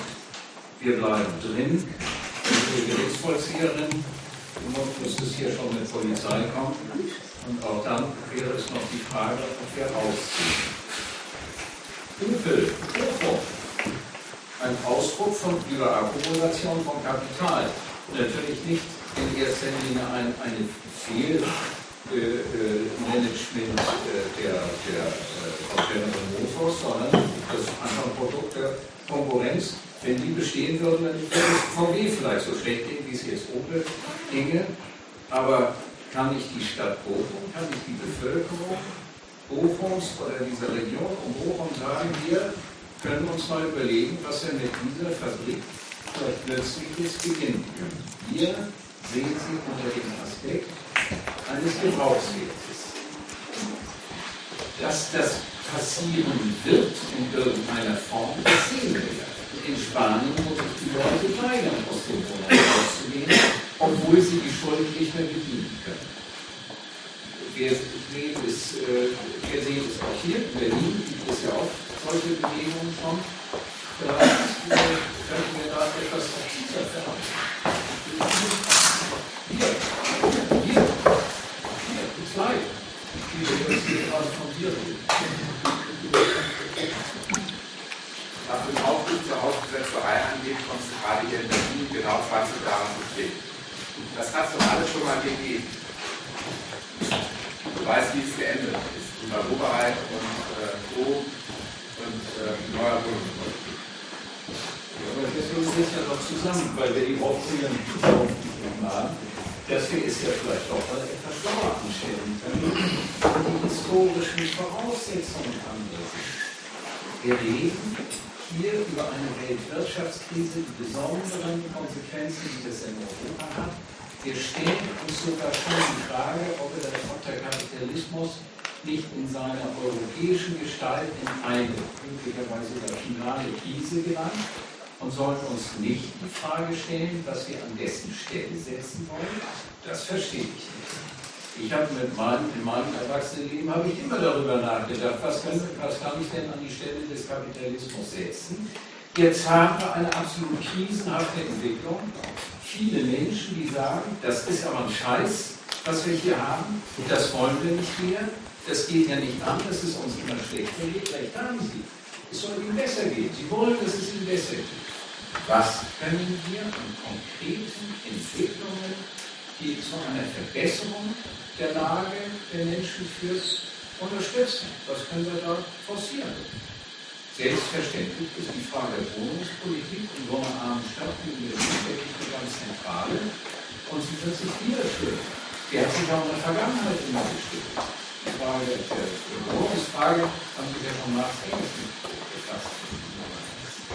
Von daher äh, neige ich schon dazu, dass wir uns das überlegen müssen, denn die Gelegenheit liegt doch auf der Hand. In Bochum ist doch naheliegend der Gedanke, was machen wir denn jetzt mit dieser Fabrik? Wenn dort 2016 alles ist. Wir werden keine Opels mehr bauen, aber vielleicht können wir irgendwas anderes Nützliches dort herstellen. Und es ist doch unsere Aufgabe, die wir doch eine neue Gesellschaft haben wollen, das sich ernsthaft zu überlegen. Wir sind es, die solche Vorschläge bringen müssen. Wer denn sonst? Aber ich will nicht in der Fabrik stehen. Und ich sehe auch gar nicht die Gemeinsamkeit. Und dieses Wir. Ja, genau, dieses Wir ist jetzt sehr, sehr zweifelhaft, weil du sagst, wir wollen noch was aus der Fabrik machen. Ich nicht, will nicht in so eine Fabrik. Und, ich, und dieser gleiche Übergang, von dem jetzt nicht die Machtfrage stellen, sondern einfach in diesen Häusern drin bleiben, hin zu sowas wie Postkapitalismus, das ist so, so lapprig formuliert, muss ich dir ehrlich mal entgegenhalten.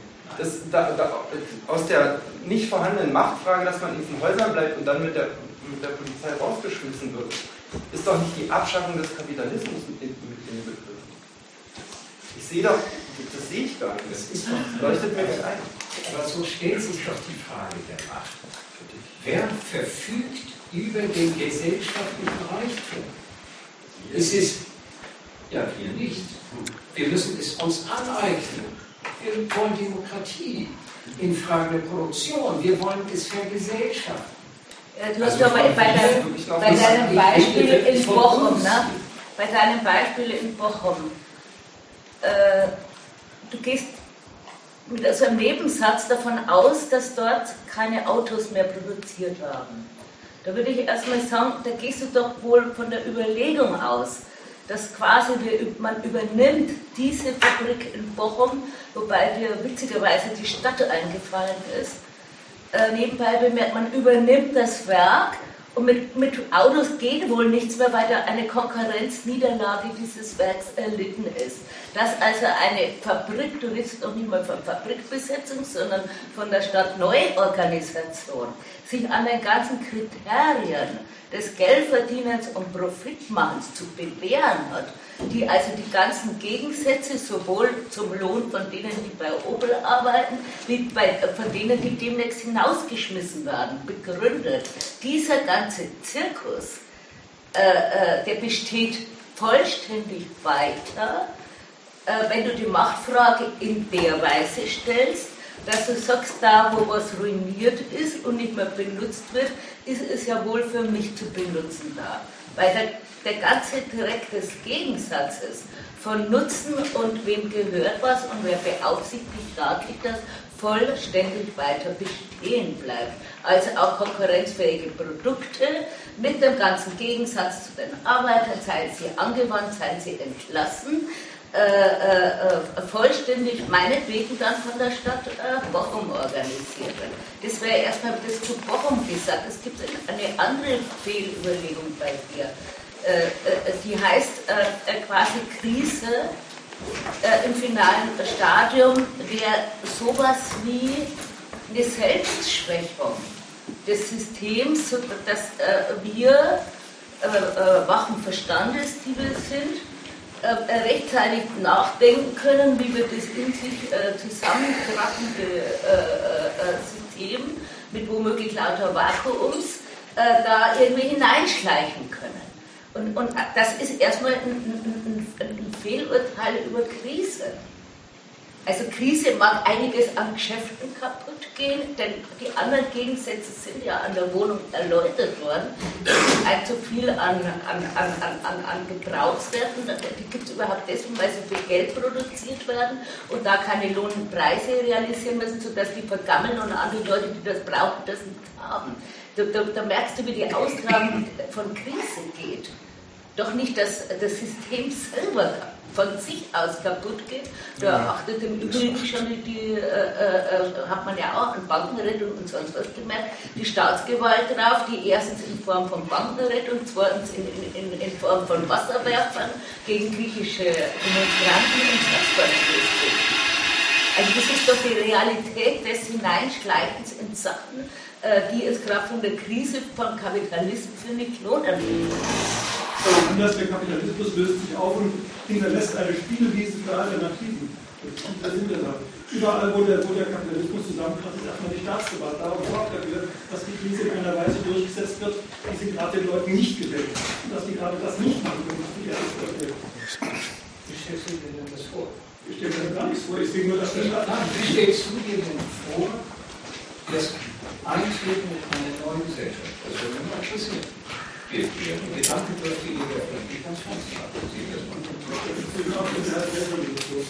Ähm, ich habe ich hab ja diese dreckige Seite des Problems aufgebracht, äh, mit dem ich von den Wohnungen dann Spanien gesprochen habe. Ich würde dich sehr unterstützen wollen in, deiner, äh, in deinem Einwand äh, oder in deinem Beitrag.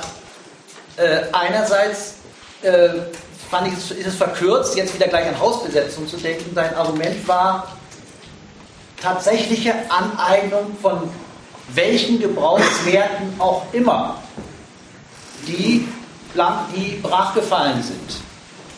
Ähm, und ähm, das äh, kann man schlecht, wie mikroskopisch es auch sein mag, äh, würde ich das zum Beispiel sehr äh, empfehlen. Ich bin auf der Veranstaltung, also bevor ich hier zu der Veranstaltung gekommen bin, bin ich das erste Mal in dieser Schule in der Olauer Straße gewesen, wo jetzt die, die ähm, Asylsuchenden von einem Oranienplatz sich äh, äh, vor dem Winter gerettet haben.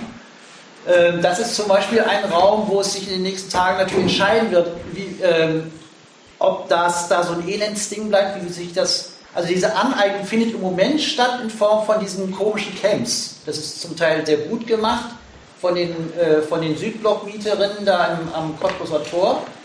Ähm, ist aber zum Teil ziemlich elend. Ähm, wenn man sich diese Zeltdinger da anguckt, äh, an der Spree ähm, und so weiter. Diese, also am absoluten Rand der Gesellschaft von Leuten, die schon die noch durch die Gegend ziehen mit Schlafsäcken und obdachlos sind und so weiter. Am absoluten untersten Rand fangen diese Prozesse an und sie spielen sich zum Teil sehr elendig, aber es sind, aber es sind solche Aneignungsprozesse.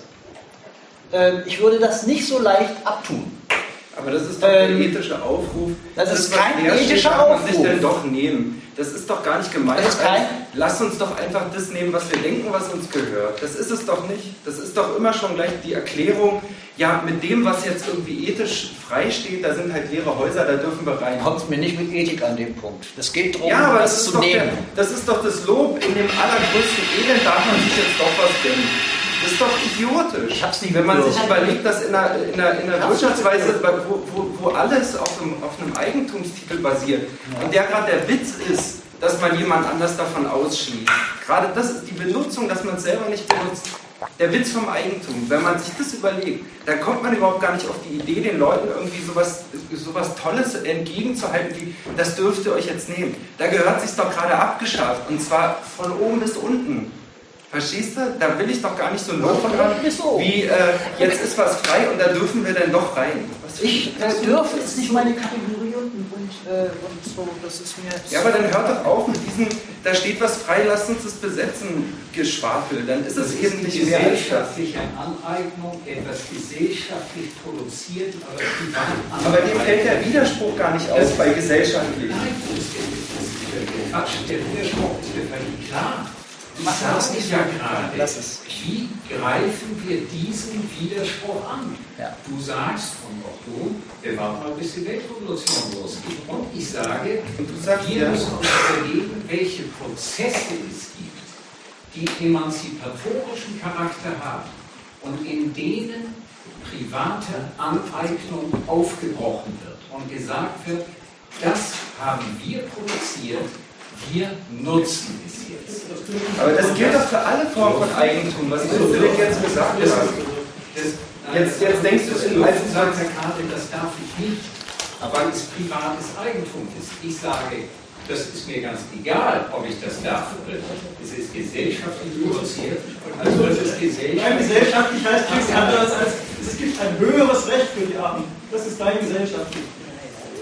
Das ist gesellschaftlich, aber das ist aber bei der Frage vom Humanismus, das ist aber bei der Frage der Demokratie. Es verbindet eine Nee, müssen wir nur mal. marxistische Position heißt, was wird die neue Gesellschaft sein? Und das heißt, die Vergesellschaftung dessen, was die Gesellschaft produziert. Das kannst du doch nicht bestreiten. Das ist doch unsere revolutionäre Auffassung von dem, warum wir den Kapitalismus verabschieden. Er Das war jetzt ganz schön, dass wir uns das belassen. produziert. Meine Idee ist die, dass wir sollten es noch zu zerfahren. Hier geht es nur um Folgendes. Und das würde ich gerne etwas abschließend einmal mitgeben. Wenn wir jetzt eine Entwicklung haben und große Aufmerksamkeit vieler Menschen, die sich über Jahrzehnte nie für Politik interessiert haben, die jetzt begreifen, dass ihnen das nichts geholfen hat, weil sich die Politik immer für ihre Verhältnisse interessiert hat, zu ihrem Ungunst. Und jetzt begreifen, wir müssen uns anschauen, was dort passiert. So soll es nicht weitergehen.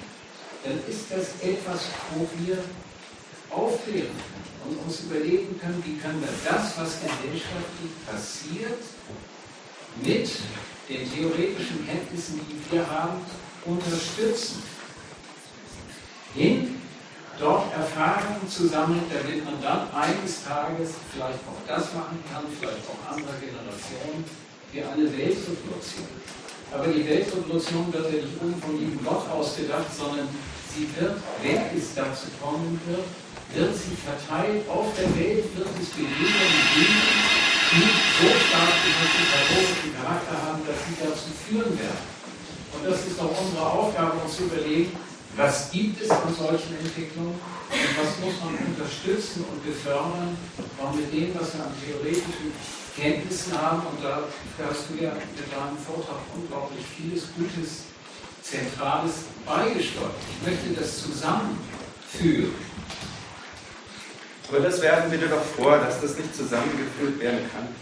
Das ist ein theoretischer Widerspruch. Es gibt keinen Prozess des Übergangs, wenn du so willst, wo sich doch harmonisch fühlt. Ja, wie hat sich denn der Kapitalismus Ja. Mit dem- Ja, natürlich und teilweise geduldet. Es ist ein Prozess gewesen. Ich habe auch nicht gegen Gewalt. Lange, lange. Es ist, äh, es ist eins, so was man, Städte am im Feudalismus und Rückschritte über Jahrhunderte. Aber letztlich hat sich das Fortschrittliche so durchgesetzt. Und wir können uns Jetzt. Jetzt.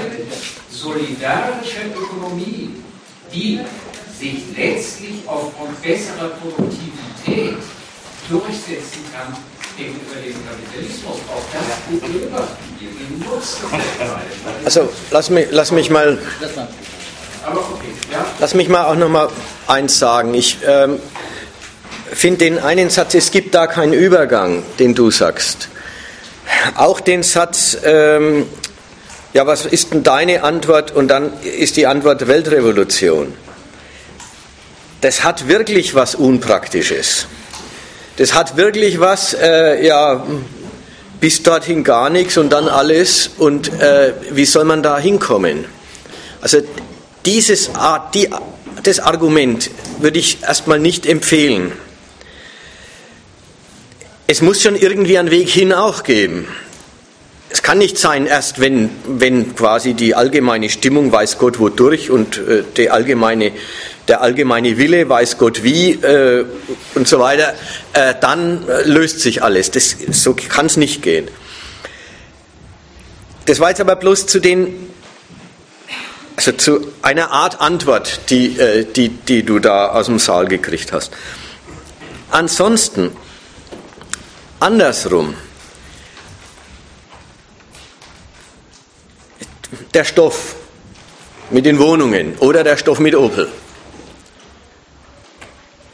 Dem Stoff sagen, am Stoff zeigen, Leute, da, dafür müsst ihr jetzt bluten. Das das sind die Zwecke, denen ihr geopfert werdet. Das ist unser Gewerbe, mein Gewerbe jedenfalls. Das ist praktisch, Praxis an der Stelle. Das ist nicht dasselbe wie, Leute, bleibt bei Obel drin und macht eine selbstverwaltete Fabrik.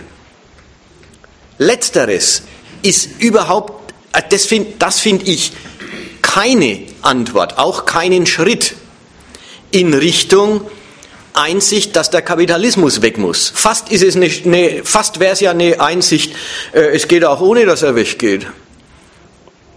Aber die Hauptsache gegen die selbstverwaltete Fabrik ist doch, und da muss man selbstverwaltet ungefähr dasselbe machen wie bisher fremdverwaltet, weil man sich am Markt behaupten muss, sonst hat man eben keine Chance als äh, Gewerbetreibender. Und da ist der Gedanke, betrachten wir Opel doch mal also die Bochumer Fabrik, betrachten wir die doch mal als Gebrauchswert. War vorhin so in der Rede drin. Das halte ich für ganz daneben. Den Gegensatz von Gebrauchswert und den Zweck, den es gibt, also den herrschenden ökonomischen Zweck, Wert vermehren, Geld machen, den Gegensatz darlegen, ist eine einfache Sache.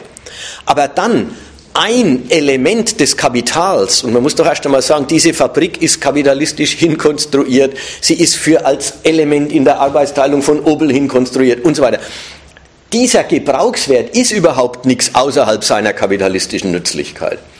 So leicht, ja, natürlich, wir wissen es ja aus den anderen Städten auch, dann hört irgendeine Industrie auf und irgendwas, da brauchen wir uns dann wieder als Linke nicht drum sorgen. Irgendeine neue Verwendung dieser Räume findet die Stadt schon. Das macht aber die mit ihrer Überlegung und dann sind halt Fitnesscenter drin und alles Mögliche. Es findet eine neue Verwendung der Räume statt. Aber die ist selbstverständlich wieder kapitalistisch kalkuliert und so weiter. Das ist für, das, das ist für niemanden ein Ausweg. Und ich glaube noch nicht mal, du meinst im Ernst, das wäre ein Ausweg. Du denkst mehr an die Seite und dann haben Leute mal gegen das Eigentum verstoßen. Dann sind sie mal in der Wohnung sitzen geblieben, wo sie eigentlich nicht dürfen.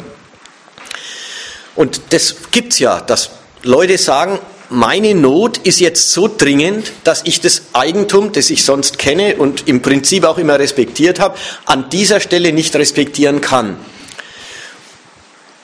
Das hat aber wirklich nichts mit Kritik der Eigentumsverhältnisse zu tun. Das ist der Standpunkt quasi wie der Standpunkt des Mundraubs, den kennt sogar das Recht. Es gibt extreme Situationen, da wird anerkannt, dass das Recht des Eigentums nicht das einzige Recht ist, das es im Land gibt.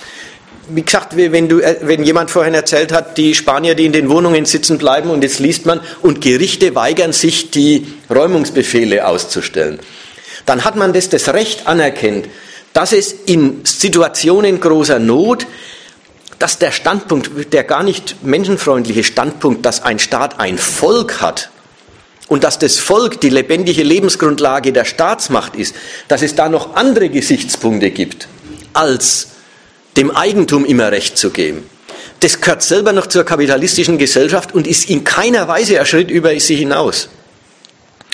Deswegen es ist wirklich was anderes zu er erläutern.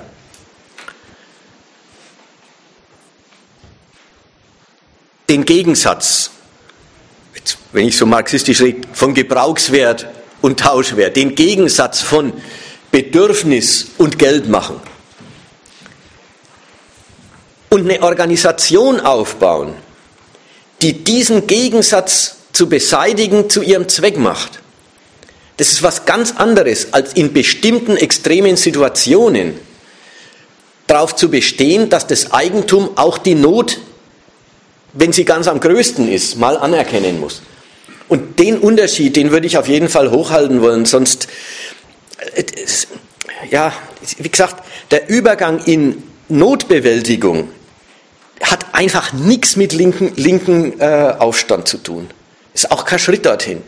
Es gehört, gehört in die ganz normale Politik, gehört in die, natürlich in die Aufregungen, die der Kapitalismus in den Völkern erzeugt, muss er ja. Man kann ja, man kann ja die Menschen nicht, äh, wenn die Menschen verhungern, dann muss doch irgendwer mal sagen, gibt's denn nicht mal was. Das ist völlig klar, aber das hat nichts mit Kritik und Protest und Angriff auf die Eigentumsordnung zu tun. Und die Unterscheidung würde ich auf jeden Fall hochhalten.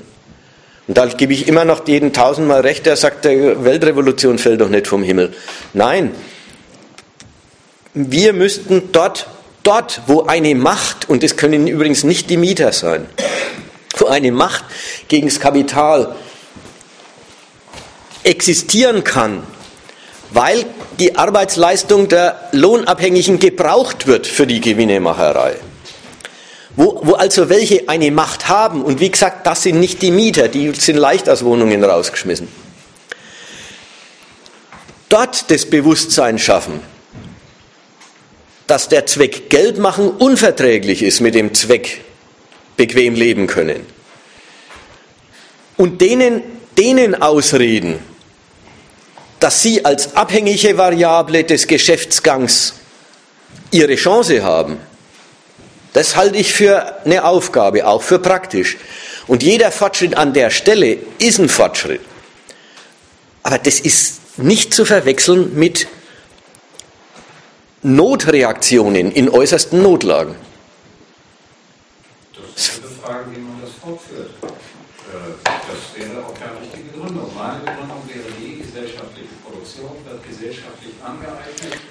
Das würde ich dort so vertreten. Ja, aber siehst du, siehst du mal, äh, das hat doch den Charakter von du interpretierst eine Notaktion von Mietern mit quasi mit äh, äh, marxistischem Hintergrund. Du verschaffst eine Aktion, wo kein Schwein dran denkt, jetzt greife ich das Privateigentum an, sondern die sagen, ich, ich wohne in der, sie tun es übrigens objektiv, indem sie eben sagen, sie gehen nicht raus und sie wissen nicht, wo sie hin sollen und so weiter. Aber wo der Standpunkt überhaupt nicht vorherrscht, gibt man der Sache eine Interpretation und dann hält man sich nicht an die Sache, sondern an die Interpretation dann sagst du, das ist, das ist der Anfang von der, von der, vom nicht mehr gelten lassen des Eigentums. Das muss ich sagen, das steckt in der Aktion nicht drin. Das ist eine Frage, wie man das den Leuten nahebringt. Dann begreifen sie, das ist an diesem Punkt die äh, Eigentumsverhältnisse nicht mehr akzeptieren. Das ist ja schon mal ein unglaublicher ja, äh, wat, äh, ob de, ob de, schau, sogar, nimmst du nicht sogar das zu hoch? Dass sie an diesem Punkt die Eigentumsverhältnisse nicht mehr akzeptieren. Nimmst nicht, nicht sogar das noch zu hochwertig. Im Sinn von, die, was, akzeptieren Sie denn? An diesem Punkt sagen Sie, der Vermieter soll mal damit leben, dass ich. Äh, die Miete nicht zahlen kann, die er fordert, oder die nächsten Jahre keine Miete zahlen kann. Es geht nicht. Und übrigens, das gibt es im Geschäftsleben überhaupt. Es gibt ja den Standpunkt, auch beim Schuldner-Gläubiger-Verhältnis. Der Gläubiger soll mal einsehen, dass er am nackten Mann nicht in die Tasche greifen kann. Er soll zu einer Restrukturierung der Schuldverhältnisse äh, bereit sein. Das ist doch kein Angriff auf den Kredit.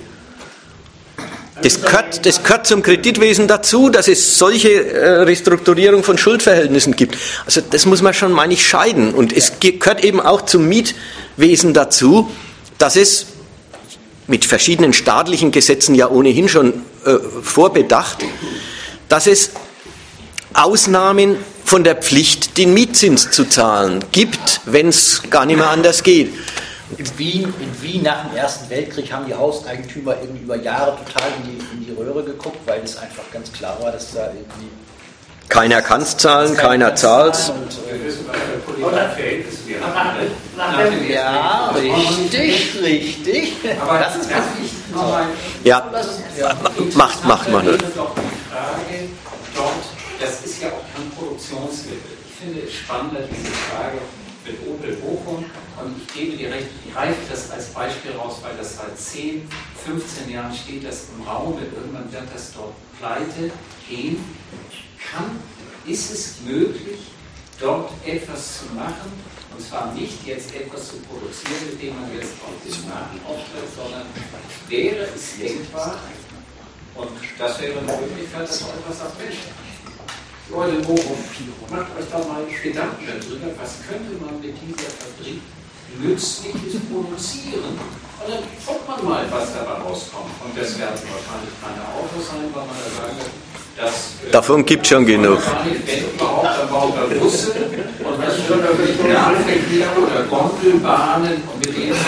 Nein, schau mal, ich, äh, ich, ich meine, wir, wir müssten. Ja. Aber das ist das. Ja, äh, viele von euch schmunzeln aber das ist das, wovon wir träumen von neuer Gesellschaft. Eine demokratische Verfügung Lass mich. das, was wir produzieren können. Da sollte man also jetzt nicht äh, Schau, nein. Ja, stimmt. In anderen Bereichen haben wir es. Wir haben Projekte solidarischen Wirtschaftens, die von internationaler Bedeutung sind. Wir wissen, dass wir mit unglaublichen Software zwischen Arbeit die für alle gedacht sind, die eben nicht privat angeeignet sind, sondern die in die, in die gemeinschaftliche, gesellschaftliche Verfügung gestellt. Wo wir also diesen Prozess einer gesellschaftlichen Produktion mit gesellschaftlicher Aneignung bereits haben.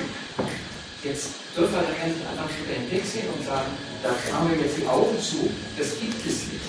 Wir haben dort den Beginn von etwas, von letztlich einer kommunistischen Gesellschaft in kleinen Formen haben wir sie, so wie sich im Feudalismus kapitalistische Strukturen herausgebildet haben, haben wir das auch jetzt.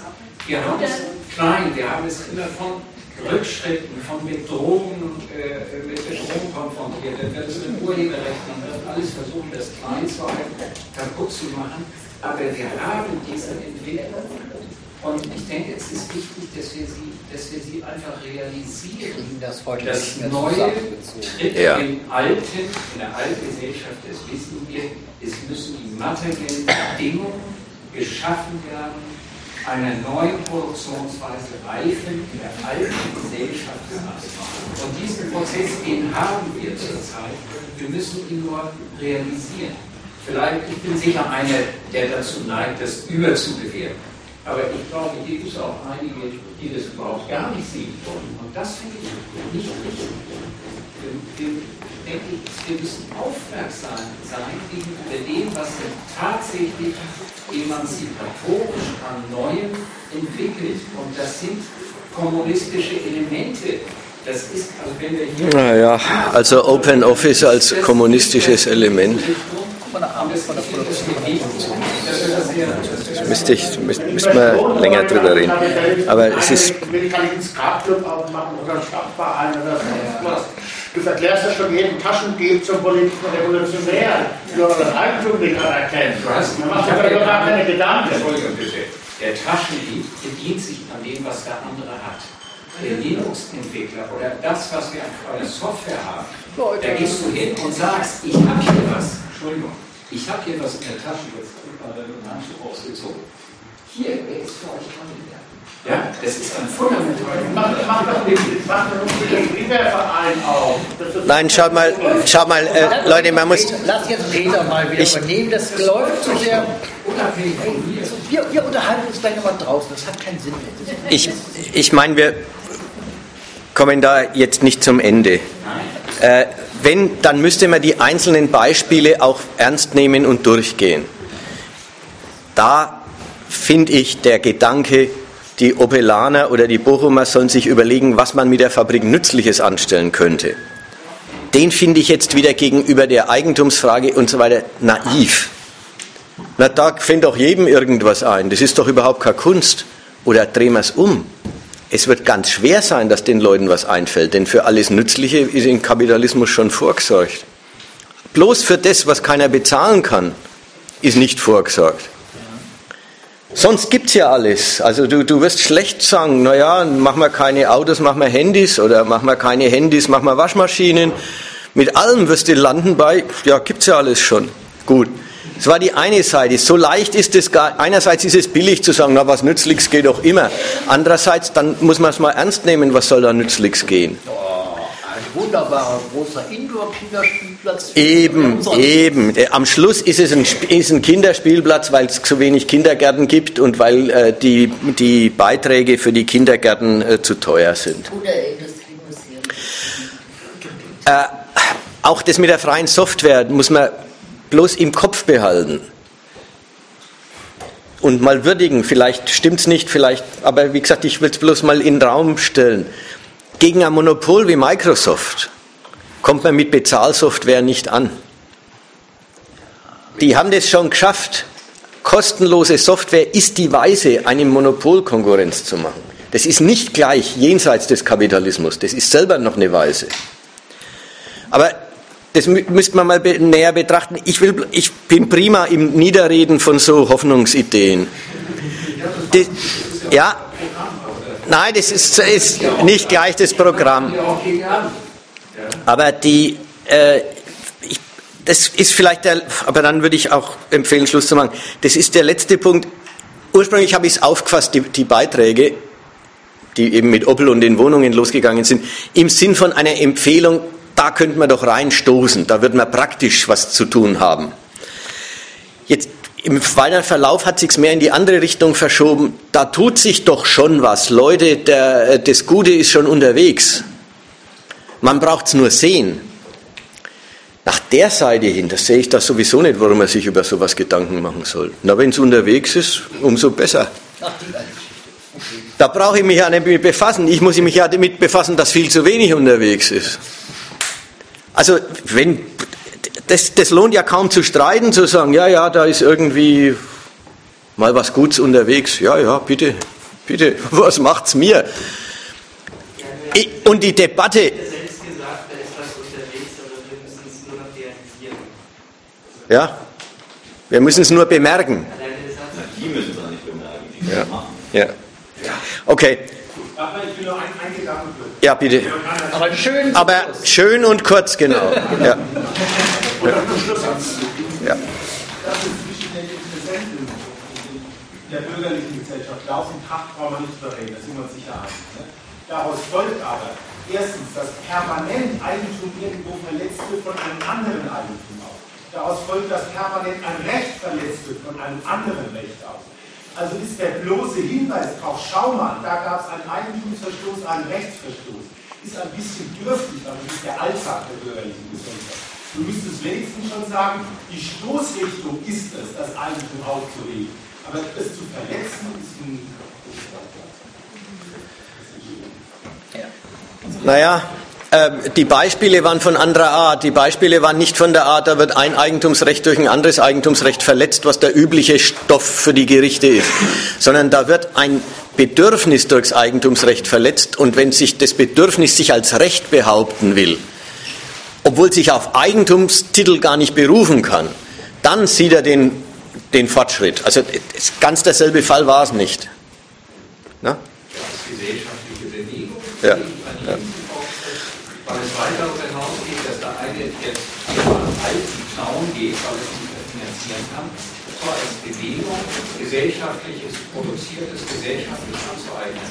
Das macht den meisten so Nachteil, dass, dass, dass sie sich Rahmen einer solchen Bewegung bewegen, in Spanien oder hier auch in Berlin. Aber ich, ich, ich sehe diesen Zusammenhang. Kurz. Sie haben es verstanden. Er will, möchte ja noch einen Schlusssatz machen. Vor ungefähr drei Jahren, als die Griechenland-Krise losging, sind Sie da am Fernseher, sind den Fachplatz umsonst da. Da hat es ganz kurz auf den Begriff gebracht, die Kapitalhilfen Deutschlands für Griechenland sind ein Gebot der christlichen Nächstenliebe. Wo kann man drauf sagen?